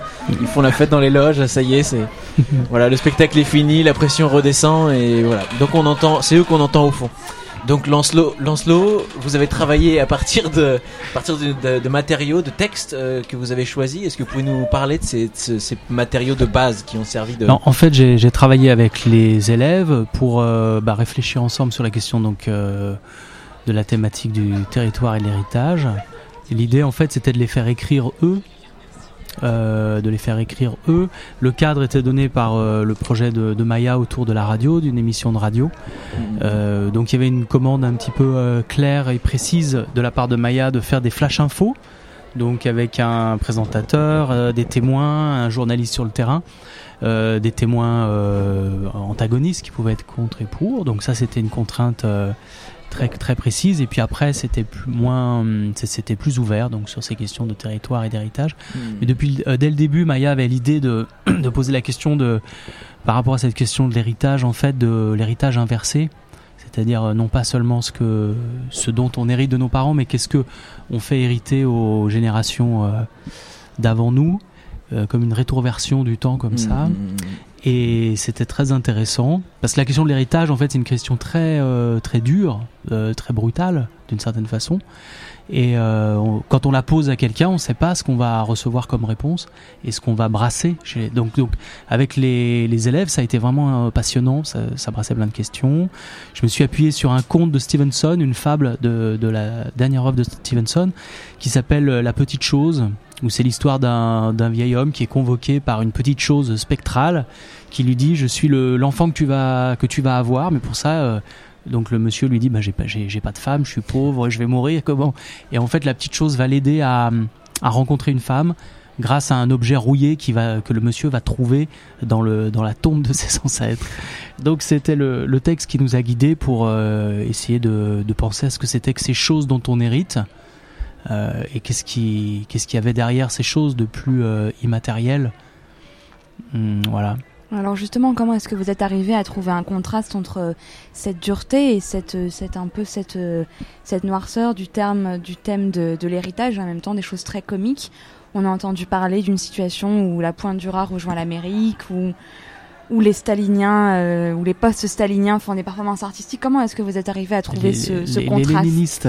Les léninistes, oui, pardon. Les staliniens sont, sont sataniques d'après le, le- le jeune auteur. Sataniques, d'accord. Euh, non, enfin, euh, c'est pas tant comment je suis arrivé à. Enfin, euh, c'était eux. L'idée, c'était comment générer chez eux le, le texte, la réflexion, la réaction. Et voilà, donc chacun, ils sont arrivés avec leurs bagages, leurs obsessions, leurs machins. Et, euh, et donc, on, a, on a jonglé. Moi, j'ai assez. Comment dire euh, J'ai retravaillé leurs textes. Pour, en fait, on avait assez peu de temps. Il y avait cinq séances par classe, je crois, pour moi, de, pour l'écriture. Ça a commencé quand l'écriture? Euh, en janvier. Ça s'est passé en janvier, à peu près. Janvier sur de, de janvier à début février. Euh, donc du coup, moi j'ai repris les textes. euh, voilà, les- ils ont écrit des textes bruts. On n'a pas eu le temps de fignoler, de finaliser le texte. Eux-mêmes n'ont pas eu le temps de finaliser leur texte. C'est un peu moi qui l'ai fait. Donc il y a des fois j'ai arrondi les angles ou j'ai fait des petits coups de force parfois, mais pour faire entendre quelque chose qui me semblait. euh, Après il y avait la, la contrainte générale de- du projet où il fallait des fois aussi faire des raccords. Et, et puis après, les gens qui ont travaillé sur les textes ont aussi euh, reforgé. euh, il fallait couper ou peut-être faire, faire des choix, rajouter des blagues ou des, ou des idées ou des choses. Euh, mais l'idée, voilà, c'était de faire émerger ce, l'intérêt de la petite fabrique radi- radiophonique, c'est que c'est une machine collective, euh, voilà, menée par Maya. Ouais. Et, et ici, leur- la- toute la matière qu'on a pu entendre dans le spectacle, le, voilà, ce, ce- ce communisme qui, qui est apparu, euh, la pointe du rat. hein, je, je- moi, je, ne me doutais pas que les élèves connaissaient la pointe du rat pour des Ah, lycéens ouais, ouais. parisiens. Moi, j'ai rien amené. Non, pendant, enfin, c'est vraiment leur- leurs histoires. Ah ouais. Dans les premiers, en fait, le- avec cette classe, les cours euh, avaient lieu pendant euh, pendant le cours de mathématiques. Non, non, oui, pendant le cours de mathématiques. Donc pendant plusieurs séances, on a on a fait des, un flash info sur la découverte du théorème de Pythagore.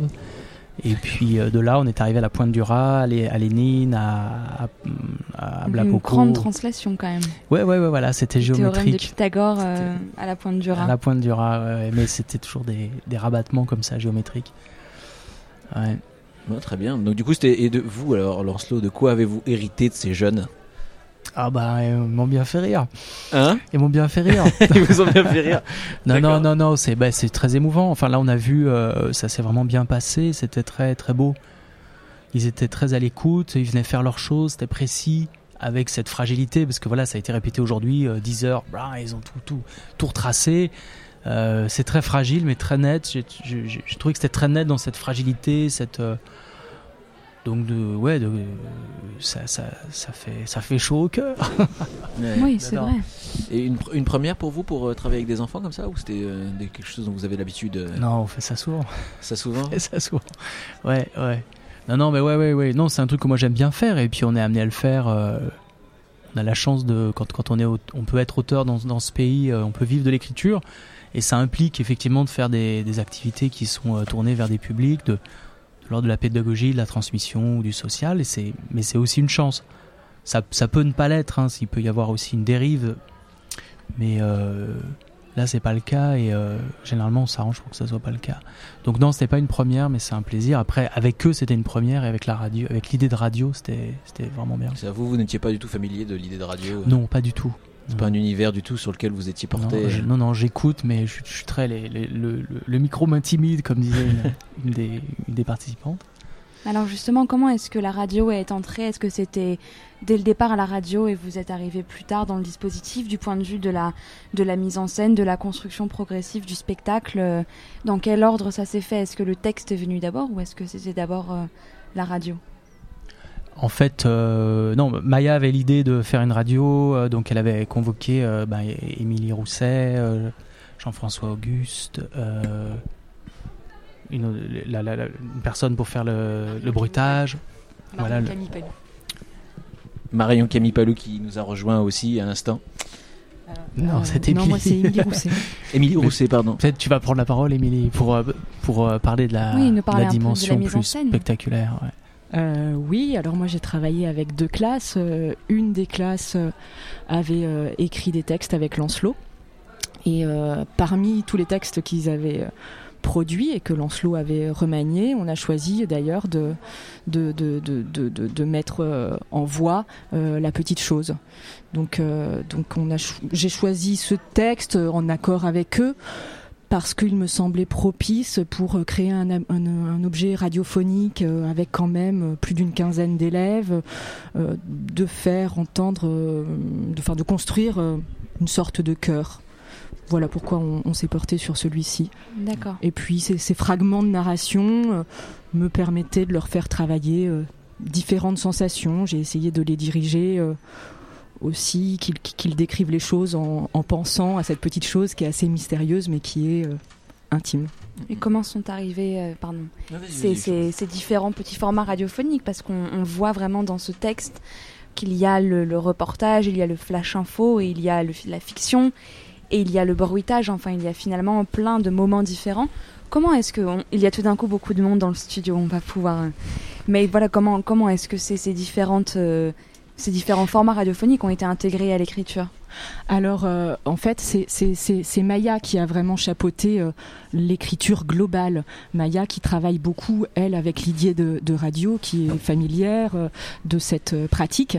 Et du coup, moi, je me suis pas. C'est pas moi qui ai mis en scène les flash infos ni le bruitage. Elle nous a ensuite répartis en fonction de nos de ce qu'elle voyait de nos compétences et elle nous a demandé de traiter une partie du synopsis global que elle avait mis en place. Et ici, on vous a vu aussi sur scène tout à l'heure. C'était le, on vous a vu avec les jeunes aveugles aussi, qui, avec lesquels vous avez Ouais. travaillé. Alors euh, avec euh, avec euh, l'INJA, l'Institut national des jeunes aveugles, là on n'a pas travaillé sur des textes euh, de Lancelot, on a travaillé à partir d'interviews que je leur ai demandé d'aller faire et sur la question de l'héritage inversé. Donc la question qu'ils avaient à aller poser, c'était avez-vous la sensation que que vous avez appris quelque chose à vos parents? Donc ils sont allés poser ces questions à, à des gens de leur entourage. Je leur ai demandé d'aller voir des gens euh, plus âgés qu'eux et euh, ils rejouaient en écoutant à l'oreillette euh, les, les bandes son euh, des interviews puisqu'ils ont Euh, enregistré ces interviews et, et ils rejouaient des fragments des réponses qu'ils avaient collectées. Mm, mm. Et finalement, c'est une autre façon de restituer le- le- les enregistrements et le travail radiophonique qui a pu être fait cette fois-ci en amont, qu'on voyait pas sur scène forcément, mais que- qui était une autre façon de présenter les choses. Quoi. Euh, Peut-être, oui. Après, c'est moi, c'est quelque chose que je peux euh, utiliser dans mon travail. C'est une pratique que j'ai dans, dans ma pratique artistique. Et là, les, les- c'était aussi un for- c'est un format aussi euh, qui les implique. C'est une façon de les impliquer dans l'écriture, puisque c'est eux, sans moi, qui sont allés euh, chercher ces réponses. Ils en ont fait plusieurs. Ils ont choisi laquelle ils voulaient porter euh, sur scène. Donc, c'était c'était un peu ça la démarche avec eux. Ouais, ouais. Et finalement, c'est aussi un média qui est, qui est porté. euh, Est-ce qu'ils ont une façon, avec, avec, enfin, est-ce que vous avez ressenti une façon particulière chez eux de d'appréhender ce travail sur euh, sur la radio? Si vous, Est-ce que c'est vous qui avez travaillé sans doute avec avec d'autres Ben, d'autres élèves euh, euh, bah, en fait, euh, euh, en fait, euh, en fait, euh, en fait, euh, non, Pas- pas plus, plus, plus, plus, plus j'ai euh, de cours en cours avec, euh, avec, euh, avec, euh, avec eux, j'ai appris que je pouvais faire du théâtre avec eux exactement de la même manière qu'avec les élèves voyants que j'avais. Et, et ils m'ont mis aussi à l'aise hyper vite sur. les expressions qu'on emploie dans le langage courant, tu vois de quoi je parle, etc. Ils font des blagues tout le temps et, euh, et finalement tous les exercices euh, de théâtre, d'impro euh, que je peux faire d'habitude avec des élèves, je, je les ai fait à l'exact avec eux. D'accord. Donc euh, voilà. Et pour, euh, pour les faire travailler, donc euh, c'était vraiment un- sur cinq séances aussi, un système de cinq séances, et arriver à faire venir la matière d'eux en fait à chaque fois. Oui. Oui, oui, bah dès le début, euh, je suis venue avec cette idée, donc je leur ai demandé d'aller d'aller collecter des interviews assez vite pour qu'on puisse aussi euh, s'entraîner à cette technique de jeu euh, qui est de rejouer euh, une parole parlée, donc avec des hésitations, avec euh, des bafouillements. Euh, Ils avaient très peur au début de, de passer à la radio avec une, une matière comme celle-là parce qu'ils Mhm. avaient peur que ce soit pris pour de la maladresse et ils se sont dit oui, mais quand c'est des acteurs professionnels qui font ça, euh, on sait que c'est fait exprès, mais nous on va croire que c'est parce qu'on est nul. donc, donc voilà, on a, on, a par- on a parlé de ça aussi, ce qui est super intéressant quand, on fait ça, c'est qu'on peut expliquer notre démarche et qu'on est obligé de l'expliquer avec d'autres mots. Et euh, leur réception nous apprend euh, aussi beaucoup, parce que ça demande de formuler un peu autrement. Et euh, en, dé- en début de séance, vous, leur proposiez quoi pour, amener ce sujet? Est-ce qu'il y a quelque chose que vous avez amené ou directement vous êtes arrivé là-dedans? Dans Euh, le- le, dans le- sujet, euh, ben, en fait, euh, moi j'aime bien faire des exercices de théâtre un peu ludiques en début de séance de type Ouais, impro parce que ça, ça, ça met en jeu, ça décomplexe, ça, ça rend un peu, Ouais. ça, réveille aussi de quand ils sont en cours et assis, donc ils se mettent debout et puis c'est un peu rigolo. Et euh, après, sur le fond, sur la thématique, en fait, chaque interview qu'ils allaient faire, on l'écoutait ensemble et on en parlait. Et ensuite, leur professeur euh, leur faisait euh, travailler des textes. Ils ont, ils ont travaillé aussi autour du roi Lire. Donc voilà, la, question, la thématique, euh, c'était de l'ordre du débat en cours. Euh, on parlait de- des réponses qu'ils avaient collectées, de s'ils comprenaient la réponse ou pas. voilà. Alors Caroline Martiac, vous êtes directrice de théâtre. Comment est-ce que le- ce projet est arrivé euh, ici au Théâtre Ouvert? En fait, c'est un projet qu'on mène depuis plusieurs années à Théâtre Ouvert. En fait, c'est un projet à part entière pour nous. C'est-à-dire que c'est pas une action culturelle. Euh, dans la mesure où ce théâtre n'est, donc, est dédié aux nouvelles écritures, au renouvellement des arts de la scène, mais pas du tout à la jeunesse. Pas en particulier à la jeunesse. Donc, euh, beaucoup des projets qu'on propose sont accessibles, on va dire, à des lycéens, plus rarement à des collégiens, par exemple. Mais euh, en revanche, c'est très important pour nous d'avoir cette action dans la durée, parce que c'est quelque chose qui se déroule sur plusieurs mois, avec euh, beaucoup de gens, mais surtout euh, des intervenants de très grande qualité, qui sont des artistes avec, lesquels nous travaillons dans l'année. C'est-à-dire que c'est pas une action dissociée de notre projet général artistique. On choisit des artistes qui comptent pour nous. Ça fait plusieurs années qu'on mène ce projet à bien, donc à chaque fois avec des promotions nouvelles de jeunes gens. Donc ça va de collégiens, des gens qui, sont en terminale, donc des collèges, des lycées, l'Institut des jeunes aveugles. Euh, ça dure plusieurs mois. Il y a beaucoup d'intervenants qui sont des artistes de très bon niveau. Et c'est ça qui nous importe d'une certaine manière, c'est l'exigence artistique. C'est le point de départ de notre travail en général et on n'y déroge pas dans ce projet en particulier. Et puis l'autre chose, c'est que c'est un lieu qui est dédié au, enfin, qui part de la démarche d'écrivain. Donc chaque année, dans ces projets, il y a un écrivain. Cette année, l'écrivain était donc euh, Lancelot Hamelin et l'artiste qui euh, a conçu avec lui ce projet a un rapport tel à la radio que ce projet est devenu en grande partie radiophonique. Mais c'est vraiment Maya, pour le coup, qui a apporté, euh, qui a apporté cette dimension, qui a choisi ses intervenants. Et quant au thème, il avait à voir avec ce qu'on était en train de faire à Théâtre Ouvert, avec les spectacles qu'on faisait, etc. L'année dernière, c'était un projet avec un autre auteur qui s'appelle Julien Gaillard, et euh, autour du thème de la série, car on avait un spectacle Faust en cinq épisodes. Et donc l'idée, c'était que tous ces jeunes gens puissent, euh, classe par classe, euh, réaliser des épisodes d'une série à partir d'un fait divers inventé et écrit par un auteur. Donc voilà, c'est quelque chose qu'on fait depuis plusieurs années en fait. D'accord, mais vous avez- justement. et vous avez un très beau théâtre pour recevoir ce genre de projet parce que finalement, on a pu le voir nous depuis la régie. Il y a une scène sur laquelle on peut faire euh, défiler le spectacle et puis le public arrive, euh, est installé là. Et de l'autre côté, il y a euh, il y a la cage aux fauves quoi. Bah, Il y a ce qui sert de, de coulisses en fait, et en même temps ce qui permet aussi aux, aux gens d'être tous ensemble euh, avec nous euh, sur le plateau, enfin puisque c'est un projet collectif en effet, puisqu'on a, c'est un très beau théâtre, je suis d'accord avec vous, mais avec un plateau qui est pas immense, et, euh, et parfois c'est difficile d'accueillir autant de gens en même temps sur le plateau en fait, Bien sûr. parce et dans la salle. On les a vus saluer à la 80, fin. je ouais, crois, ouais, c'est ça, ça ça fait beaucoup de monde. hein. Ils sont 80, oui.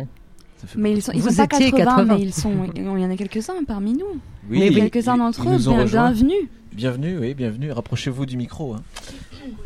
On a, on a donc notre speakerine Audrey qui nous a rejoint, qui présentait le- les flash infos, qui a été le, le fil conducteur de, de, de- de cette, de cette pièce. On a à côté Louise qui euh, est intervenue pour lire des poèmes, voilà notamment. Et, Et pour être américaine. et pour être américaine aussi, oui, oui. Et puis Mohamed aussi qui nous a, qui nous a rejoint. Alors, est-ce que vous pouvez nous expliquer comment vous avez participé à ce projet et comment vous avez commencé à, à- à- Mohamed, ouais, vas-y. Comment te, comment, à quel niveau toi tu as participé au départ? Est-ce que tu as écrit les textes? Est-ce que, est-ce que tu as tout de suite commencé à vouloir jouer euh, sur le, sur la scène? Comment, Non, au début. comment tu commençais? Au début, c'est euh, on nous a donné un texte, puis il fallait le réviser, il fallait l'apprendre. Mhm. Puis après. Le fameux texte de Stevenson euh, de départ, celui avec la petite chose. Voilà, c'est ça. Ok. Après, notre, euh, il y avait un monsieur qui était avec nous, qui nous aidait, qui a refait les textes pour les faire un peu poétiques. C'était Lancelot Hamelin Voilà, c'est ça. D'accord. Il nous a aidés, il nous a un peu euh, aidé à parler. Et puis il y avait la dame qui était. euh, Oui. Émilie. Oui, Émilie Rousset. Émilie, elle nous a aidé à parler, à nous déstresser, parce qu'on avait du mal au début. Ouais. Puis après, c'est passé, passé crème. Ouais. C'était nouveau pour vous de faire du théâtre comme ça? Comment? C'était nouveau pour vous de faire du théâtre? C'était intimidant? Euh, on en avait déjà fait quand j'étais petit, mais bon, ouais, celle-là c'était un peu plus, euh, un peu plus, un peu plus bizarre, un peu plus, il y avait un peu plus de monde. Voilà. Et alors, c'est passé crème C'est passé crème. C'est passé crème pour vous aussi, Audrey et Louise? Enfin, euh, à peu près, ouais, parce que j'ai déjà fait une scène, enfin, pas vraiment une scène, Ouais. mais j'ai déjà joué dans une salle avec plein de monde, donc ça va, c'était pas, enfin, c'était pas ma première fois. Ouais, ouais, ouais. non, mais ça s'est vu, on a, on a vu que tu avais de l'assurance, euh, que vous faisiez un beau duo là, pour, présenter avec, euh, avec ta collègue, c'était bien. Alors, toi, comment tu as, as connu l'univers théâtral? À quel moment tu, tu disais que tu avais déjà joué euh, comment, tu, comment tu es arrivé dans ce milieu-là? Bah, en fait, c'était en primaire. Ouais. Euh, j'ai fait du théâtre en primaire avec euh, la l'AS en fait. Enfin, c'est pas l'AS, c'est c'est euh, des associations qui viennent euh, pour faire du théâtre avec nous, tout ça. Ouais. Et voilà, j'ai commencé. euh, mais j'ai pas vraiment commencé dans le théâtre en fait. J'ai juste Ouais, fait bien sûr. une année et après. Mais il suffit de ça, et puis après. Voilà, euh, il suffit de ça pour lancer une carrière. hein. C'est ça. On sait jamais. Vais faire de la radio plus tard. Et ça, vous avez envie de faire un peu de radio, justement? Ça vous a donné envie de découvrir mieux la radio? Pourquoi pas en fait? Pourquoi? Je me dis pourquoi pas. Enfin, voilà. Parce que, attendez, nous, nous tout à l'heure, on nous a dit que les, je- les jeunes avec qui ils avaient travaillé, notamment Maya, elle nous a dit les jeunes, ils connaissaient pas la radio. Est-ce que c'est vrai ça? On n'y croyait pas, nous. hein. Ici, on a dit non, c'est pas vrai. Est-ce Bah, que les jeunes, ils écoutent la radio alors? Bah ouais, on écoute, mais elle a, elle a- elle a généralisé. mais C'était certaines personnes qui écoutaient pas, qui écoutaient que de la, que de la musique et tout. Ok. Mais nous, on t'é- toi, écoute. t'écoutes quoi, toi, Mohamed? Je vais pas, je vais pas faire de la publicité. Ouais, pourquoi pas, on est là pour en Mais parler. on est une radio, on aime les Ma autres Radio radios. Campus, bien évidemment. Évidemment Il est bon, il est bon, il est bon. Radio Campus, Radio Campus. J'écoute que ça pratiquement. Non, mais à part ça, à tes heures perdues, parce qu'on diffuse que le que l'après-midi, donc le matin, tu t'écoutes quoi le matin? Ah, malheureusement, quand il n'y a pas Radio Campus. C'est ça, Euh, malheureusement, et c'est très triste. Bah, j'écoute euh, Énergie Doux, euh, Énergie, bah, Énergie Hit, tout ça. Euh, le Move, tout ce qui est musique, en Ah peu. ouais. Europe 1 avec Cyril, tout ça. Ok, Bah, d'accord. ça, ça nous fait rire, tout ça. Ouais, ouais, ouais. D'accord, d'accord. Et toi, Louise? Qui reste, qui reste discrète Euh, comme radio Ouais, comme radio, ouais. ouais. Euh, Énergie. Ok. Et t'écoutes ça quand, toi? Euh, quand j'ai du temps libre, en voiture ou. euh, En voiture, c'est tout. Et du coup, toi, est-ce que ça t'a, qu'est-ce que ça t'a apporté de faire euh, ce mélange théâtre-radio Est-ce que t'as, t'étais plus du côté théâtre, plus du côté radio? Ça s'est passé comment pour toi cette expérience? Euh, c'est passé assez bien. Bah, c'est une, c'est une bonne expérience. Et euh, bah, moi, personnellement, j'avais déjà fait euh, 50 théâtres avant. Mais. euh, Mais. euh, Bah voilà. Et la radio Ça te plaît de tenir un micro comme ça? Euh, bah, c'est pas ma passion. mais... Pas comme Audrey. Voilà. mais non, ça me déplaît pas. Et toi, t'as participé à l'écriture? Comment, t'as- comment tu as. Euh, un petit peu, j'ai donné des propositions, mais pas spécialement. Ok. Et cet, êtes- cet accent américain, alors, tu nous le referais? Hello Elle est arrivée. dans On le sent mûrement répété. C'est ça, on le sent mûrement répété. bah, très bien, merci, merci à vous, hein, parce que c'est une très belle pièce. Donc là, ici, vous avez, euh, vous, vous participez pas, au- vous participiez pas au coupé décalé. Hein. Non, On non. vous a vu un peu en retrait. Hein, Bah, heureusement. mais non, vous vous seriez révélé euh, Ouais. naturellement à cette danse. T'es pas danseur, toi, Mohamed. Tu fais du théâtre, tu fais de la radio, mais pas danseur. Non, hein. je suis pas danseur, je suis désolé. Ouais, bon, on peut pas avoir tous les talents. hein. C'est ça. Vous êtes marrés tous en faisant ça? Est-ce que vous vous êtes aussi rencontrés les uns les autres entre les différents établissements qui participaient? Non, en fait, euh, nous trois, on est dans le même établissement, sauf que euh, est euh, dans deux, deux, deux, euh, Dans un seul établissement, on a deux annexes. Ah, Bah, on a des annexes de deux lycées et c'est vrai qu'on se voit pas tout le temps. C'est le lycée Corvisart, c'est ça? Voilà, Corvisart et Étoile Black, c'est deux lycées différents, mais c'est pratiquement la même chose. Mais on se voit pas tout le temps. Donc là, on a un peu parlé, on a un peu rigolé. Et là, vous avez rencontré aussi les gens des autres collèges et des autres lycées Ouais, ouais, c'était marrant. Et C'était que sur aujourd'hui, ça, par contre. C'était que aujourd'hui, vous avez pu rencontrer ceux de, De ceux de Valodon, euh, ceux de Mozart. euh. Oui. Ouais. Ça va, ils sont sympas, ça va. Ouais. On n'a pas parlé avec tout le monde, mais. Ouais, bah c'est vrai que ça fait du monde. avec Ouais, déjà. hein.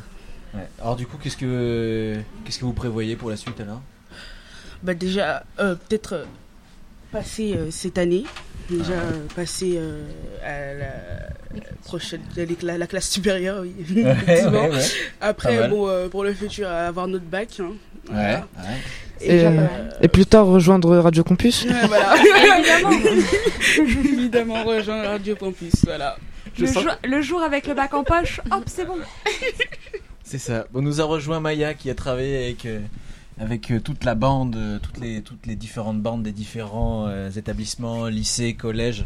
Alors ceux-là ont été particulièrement euh, durs. Hein. C'est Voilà, sont le- difficiles. Hein. C'est ça. Non, c'était les plus cool. non, Ah, si non. tout le monde s'envoie des fleurs, on y- plus. Non, non, ça s'est très bien passé. Après, ça s'est passé différemment euh, en, en fonction des, des, des classes. Euh, et attends, je vais mettre le casque sur mes oreilles pour m'entendre. Je t'en prie, vas-y. Entends-toi. Voilà, c'est une question d'habitude en fait. Euh, oui, donc euh, je sais pas ce que ce qui a déjà été dit, alors peut-être je vais pas. redire les mêmes choses. On, Bon, on sera là pour, ah voilà, très bien. pour t'aider. Mais alors du coup, tu disais que pour le travail avec les enfants, euh, c'était c'était ceux-là les plus méchants. C'était très dur et ah, vraiment. Ah oui, oui, il a fallu, il a fallu les, les attacher pour qu'ils jouent. Euh, et ça leur a permis de crier, euh, de faire Ouais. sortir des choses. non, non, non. euh, ils se sont prêtés au jeu très, très rapidement. Après, avec chaque classe, ça s'est passé différemment. Euh, Il y avait euh, deux intervenants à chaque fois par classe. Donc, euh, soit euh, Lancelot qui, qui est venu travailler en tant qu'auteur euh, et un metteur en scène derrière, donc euh, Émilie, euh, Jean-François ou moi, qui les mettions en scène dans les textes qu'ils avaient écrits avec Lancelot. Et puis il y a eu aussi euh, trois classes avec lesquelles on a euh, enregistré des, euh, des sons. On est allé mener des, des petits reportages euh, ou faire un, un vox populi donc sur le marché de Joinville. Et, euh, et ensuite, on a travaillé, donc là, c'était uniquement avec moi, mais sur les notions de montage. Euh, pourquoi est-ce qu'on garde tel, euh, tel passage Qu'est-ce qu'on décide de garder quand on a tant de minutes de rush euh, Qu'on a un format qui nous est imposé de X minutes. En l'occurrence, on s'était mis une limite de 5 minutes. Et voilà pourquoi, pour- pourquoi donc tel telles, telles, telles, telles idées, euh, telles associations euh, d'idées, euh, déplacer, euh, déplacer un mot euh, change totalement la logique du discours, etc. Enfin, on a appréhendé ces choses-là en cours. Comment ça se euh, passe ces exercices comme ça là? Comment ils ont travaillé les jeunes là-dessus là pour euh, pour travailler sur du montage? On leur donne tous le même extrait, ils ont découpé des morceaux et à la Non, fin il faut que ça dise euh, l'inverse de. On n'a pas eu le temps parce que bon, c'est quand même un, un, un- c'est pas un travail qui se fait sur une année. Et puis euh, euh, toutes les classes sont pas forcément dotées d'ordinateurs euh, qui permettent voilà de, les initier sur des logiciels, des petits logiciels de montage. Donc on le fait en fait. moi je leur fais écouter en classe les rushs.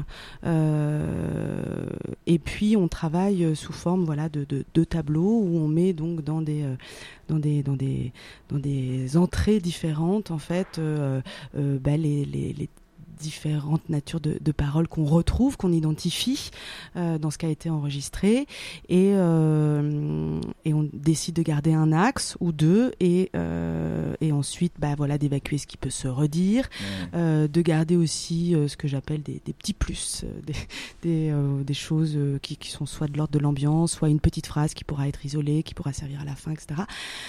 Et puis, donc voilà, c'est une écoute commune et c'est plus un- une sorte de débat en fait euh, qui nous permet de choisir, mais finalement ça reste du montage puisque le montage c'est de l'écriture, donc on peut très bien écrire euh, en discutant euh, Ouais. à l'oral. Et donc est-ce que est-ce que Maya elle a censuré des choses dans votre classe? Euh, Est-ce qu'elle est-ce qu'elle a enlevé des choses? Ou est-ce que vous avez enlevé des choses que vous auriez aimé voir dans ce spectacle ce soir? Est-ce qu'il y a eu des choix difficiles? Bah oui, pour trouver la poétique, euh, pour trouver. Trucs qui riment et tout, fallait enlever des trucs. Parce que nous, on partait, on partait dans des trucs, laisse tomber. Tu te rappelles de choses sur lesquelles il a fallu faire un choix où on s'est dit ah non mais ça ça me tient vraiment à cœur, on peut pas l'enlever. Et... non, bah on n'a pas. C'était des textes, hein, c'est pas comme si c'était de, de l'or. ou... c'est important, ouais, ça- Euh, peut, ouais, peut-être. Non, mais. non, mais. On n'a pas, on a, quand ils nous disaient d'enlever, nous on, on leur faisait confiance, on disait que peut-être ça allait mieux, et c'est vrai que ça allait mieux. Ouais. Ouais, des choses que. Il y a des choses que- ce qui allait mieux, et. Ouais, voilà quoi. D'accord, donc pas de choix euh, qui est douloureux, et finalement tout s'est bien passé quoi. Non. Oh là là, nous on les voyait comme des tortionnaires. Il y a eu quand même Audrey quelques choix douloureux quand même. Ah, merci Alors, Enfin un peu de discorde là. En fait, euh, c'était parce que j'ai écrit un texte et je l'ai pas joué moi-même. C'était ça en fait le problème, mais euh, Il y a j'ai eu bien une aimé- usurpation Euh, Oui, voilà. Mais j'ai quand même euh, participé dedans. Ouais. Et euh, mais j'ai bien aimé en fait le rôle qu'elle m'a attribué, le fait de présenter tout ça. Je trouvais Ça, que et ça, puis là, du coup, toi, t'as as joué aussi peut-être des morceaux de, de quelqu'un qui avait écrit pour toi et que t'avais pas forcément écrit aussi. Euh, oui, bah. T'avais tout, écrit- t'avais tout écrit sur le, le- la partie euh, présentation. Non, non, c'est Maya qui m'a, euh, qui nous a donné le texte à Emma et moi. Ok. Et euh, À la dernière minute. oui, c'est vrai, à la dernière minute, ça fait. euh, Aujourd'hui, c'était juste la deuxième fois que qu'on l'apprenait en fait, donc voilà. Ah, vous avez quand même eu deux fois pour l'apprendre. Ah oui. Mais alors, c'était Ah, quoi ouais. ce texte que toi tu avais écrit et qui a été dit par quelqu'un d'autre? C'est euh, Abla- euh, l'arrivée royale, Ablapoku, la reine Ablapoku. D'accord. Ah, d'accord, ok. Ah oui, c'est toi qui as amené ce, sur Oui. la tribu Ashanti. Ouais. euh, D'accord, c'est quelque chose que, que tu connaissais de, Oui, de parce familial, que- c'est quelque oui, chose- oui. c'est une histoire. Parce qu'en fait, je suis de la Côte d'Ivoire et du Ghana. Ouais, ouais. Et euh, ça, bah, ça me touche personnellement, quoi. Ouais. Voilà. Et, Et c'est vrai que mais tu, parce que moi ça m'a rappelé autre chose. Enfin, c'est le, le- cette- l'histoire de cette reine avec ce bébé, c'est l'histoire de- du roi Salomon. Enfin, c'est un. Oui, c'est aussi dans la Bible. C'est euh, similaire aussi, c'est similaire. Mais euh, bah, du coup, c'est Ablapoku, c'est pas Salomon. Ouais, bien sûr. Ouais, c'est rigolo. C'est toi qui as amené ça, d'accord. Ok. Vous, vous avez amené quoi dans ce, en- dans ce, dans cette pièce ce soir Est-ce qu'il y a des choses, Louise, euh, que tu as écrites et que, que d'autres ont joué, ou que Euh, tu as joué Non, non. non. Euh, moi, en fait, au début, j'avais pas beaucoup de, de rôles, euh, mais en fait, Ouais. euh, ce matin, j'ai eu le poème D'accord. et euh, qu'on m'a donné par Maya et. euh, Donc tu as joué les- quelque, quelque chose de quelqu'un d'autre que quelqu'un d'autre avait écrit. Oui. Et d'ailleurs, le poème, on n'a pas dit de qui c'était. Ah. Si c'était. euh, Bah, euh, ouais, on a oublié là euh, sur scène. Henri Michaud. Ouais, voilà, Henri Michaud. Et, et Louise a effectivement eu le poème ce matin, et c'est là où ils sont quand même très forts. Ouais. C'est que, euh, bah, en peu de temps, euh, Pour ils s'approprier ont... la langue révolutionnaire. Ouais, ouais, Pour proposer une vraie révolution. Ça devait leur parler peut-être. Ah ouais, j'ai l'impression euh, qu'il y a, il y, a, il y a un terreau là, fertile. C'est ça. Et alors toi, Mohamed, qu'est-ce que tu as écrit et qu'est-ce que tu as Oh, je n'ai rien écrit. Tu n'as rien écrit. Alors là, bravo, Mohamed. Moi, je suis un acteur, moi, je suis pas. Alors, comment ça s'est passé pour vous qui avez peu écrit de s'approprier tous ces textes en si peu de temps? Est-ce que vous aviez l'impression qu'ils- que ces textes étaient un peu à vous malgré tout? J'ai pas compris. Est-ce que comment vous avez fait pour vous l'approprier aussi facilement En fait, qu'est-ce que ça a été vos techniques de, de répétition pour apprendre ces textes finalement? Parce que s'il faut aller si vite, là, Louise, toi qui as appris ce poème ce matin, là, Ce comment- matin, qu'est-ce que tu as fait que euh, tu as ouais. appris par cœur d'ailleurs, hein, on a bien vu. Euh, bah, moi, Nos auditeurs ont, entendu. Moi, spécialement, j'ai pas vraiment de mal à m'approprier un rôle, en fait. Ouais. Mais. euh, Mais. euh, Ça mais chambre, ça va, je ça me chambre. suis débrouillée. Et, et euh, Lancelot m'a aidé à, à travailler le texte, euh, quels mots fallait ressortir pour, pour la pièce. Ouais. Ouais. Et toi, Mohamed, là, toi, tu, tu avais quelle partie là ce soir-là? Moi, j'avais un petit texte. Ouais. C'était la petite chose. Ouais. Vous avez- m'avez vu Ouais, ouais, carrément. Le point de départ alors? Euh, ouais, j'étais un peu au milieu, j'étais un peu au début, ouais. Mm, mm, Bah, en fait, pour apprendre ces textes, on, on se mettait en cercle, comme les alcooliques anonymes un peu. on se mettait en cercle et, euh, et on répétait chacun son tour. Et c'était marrant à faire, ouais. Mm, mm, mm. ouais. Bah, on en faisait de l'impro au début pour se mettre en, pour se mettre en, En condition en condition, pour s'échauffer un Vous faisiez la danse des canards, c'est ça hein? Non, non. on faisait pas ça, nous. C'était Maya toute seule qui faisait. D'accord. Ok, voilà, c'est une technique pour, pour se mettre dans l'ambiance. euh, chacun fait ce qu'il peut. Très bien, très bien, très bien. Bon, alors, est-ce que vous allez repartir sur de nouveaux projets à partir de ça? Qu'est-ce que ça va Qu'est-ce qui vous attend demain tous de, ouais, de quoi vous allez hériter de ce projet, finalement? Bah, on va commencer à répéter euh, des scènes euh, de radio euh, devant notre miroir. Ouais. Voilà. Ouais, Et espérer rejoindre Radio Campus. C'est ça. Un jour, un jour. Le prosélytisme fonctionne, hein, Et manifestement. je pense qu'ils ont été briefés avant, je, je sens C'est qu'ils... ça. Non, pas du tout. Pas du tout. Non tout Oh, ça, c'est l'impro. Tout ça, c'est. Tout ça, c'est de l'impro, Ah, oui. d'excellents Et C'est improvisateurs. ça, alors. bon, vous, êtes- vous êtes maintenant des acteurs nés. Bon, c'est l'occasion pour nous quand même de remercier euh, pas mal de gens, mais peut-être que vous, vous avez déjà remercié, euh, vous qui avez travaillé euh, sur cette pièce pendant presque 5 mois, presque 6 mois là. Qui vous voulez remercier ce soir? Le Une public. dédicace. Le public Euh, D'abord aussi public. Maya et Lancelot bah, qui Ouais. nous ont aidés Ouais, c'est grâce à bah, mettre en scène nos textes. Quoi. Voilà. Et on va euh, bientôt- Nos professeurs aussi, euh, profs de lettres, maths. Et voilà. Je remercie d'abord la famille aussi qui nous a. Si- si, si, la famille. Voilà, Bravo. voilà, si, si, la famille. Tout à fait. Formidable. Très bien. Eh ben, et nous, toi, Félix, tu as, une, tu as quelqu'un à remercier Ah Le bah bien sûr, ouvert. bien sûr, bien sûr. On a Victor Testier et Étienne à remercier parce qu'ils ont euh, organisé toute cette émission, ils ont amené le plateau, ils ont réalisé cette émission. Elsa Landard qui a été le, le- le cerveau de toute cette opération, euh. Corentin Kerdraron qui a été Lancer l'initiateur. le projet. Voilà, Notre qui- regretté qui- chargé d'antenne. C'est ça, qui a, qui a repris, euh, qui- le, voilà, le flambeau a été repris et le projet a été mené. C'était Donc c'est l'occasion pour nous de, de remercier toutes les personnes qui ont contribué à, à ce projet. Merci euh, donc euh, au théâtre euh, ouvert de nous avoir accueillis ici dans leurs magnifiques locaux et nous vous remercions chers auditeurs d'avoir suivi les tribulations de ces cinq lycées et collèges autour de ce projet La Petite Fabrique. Radiophonique. Bonsoir à tous.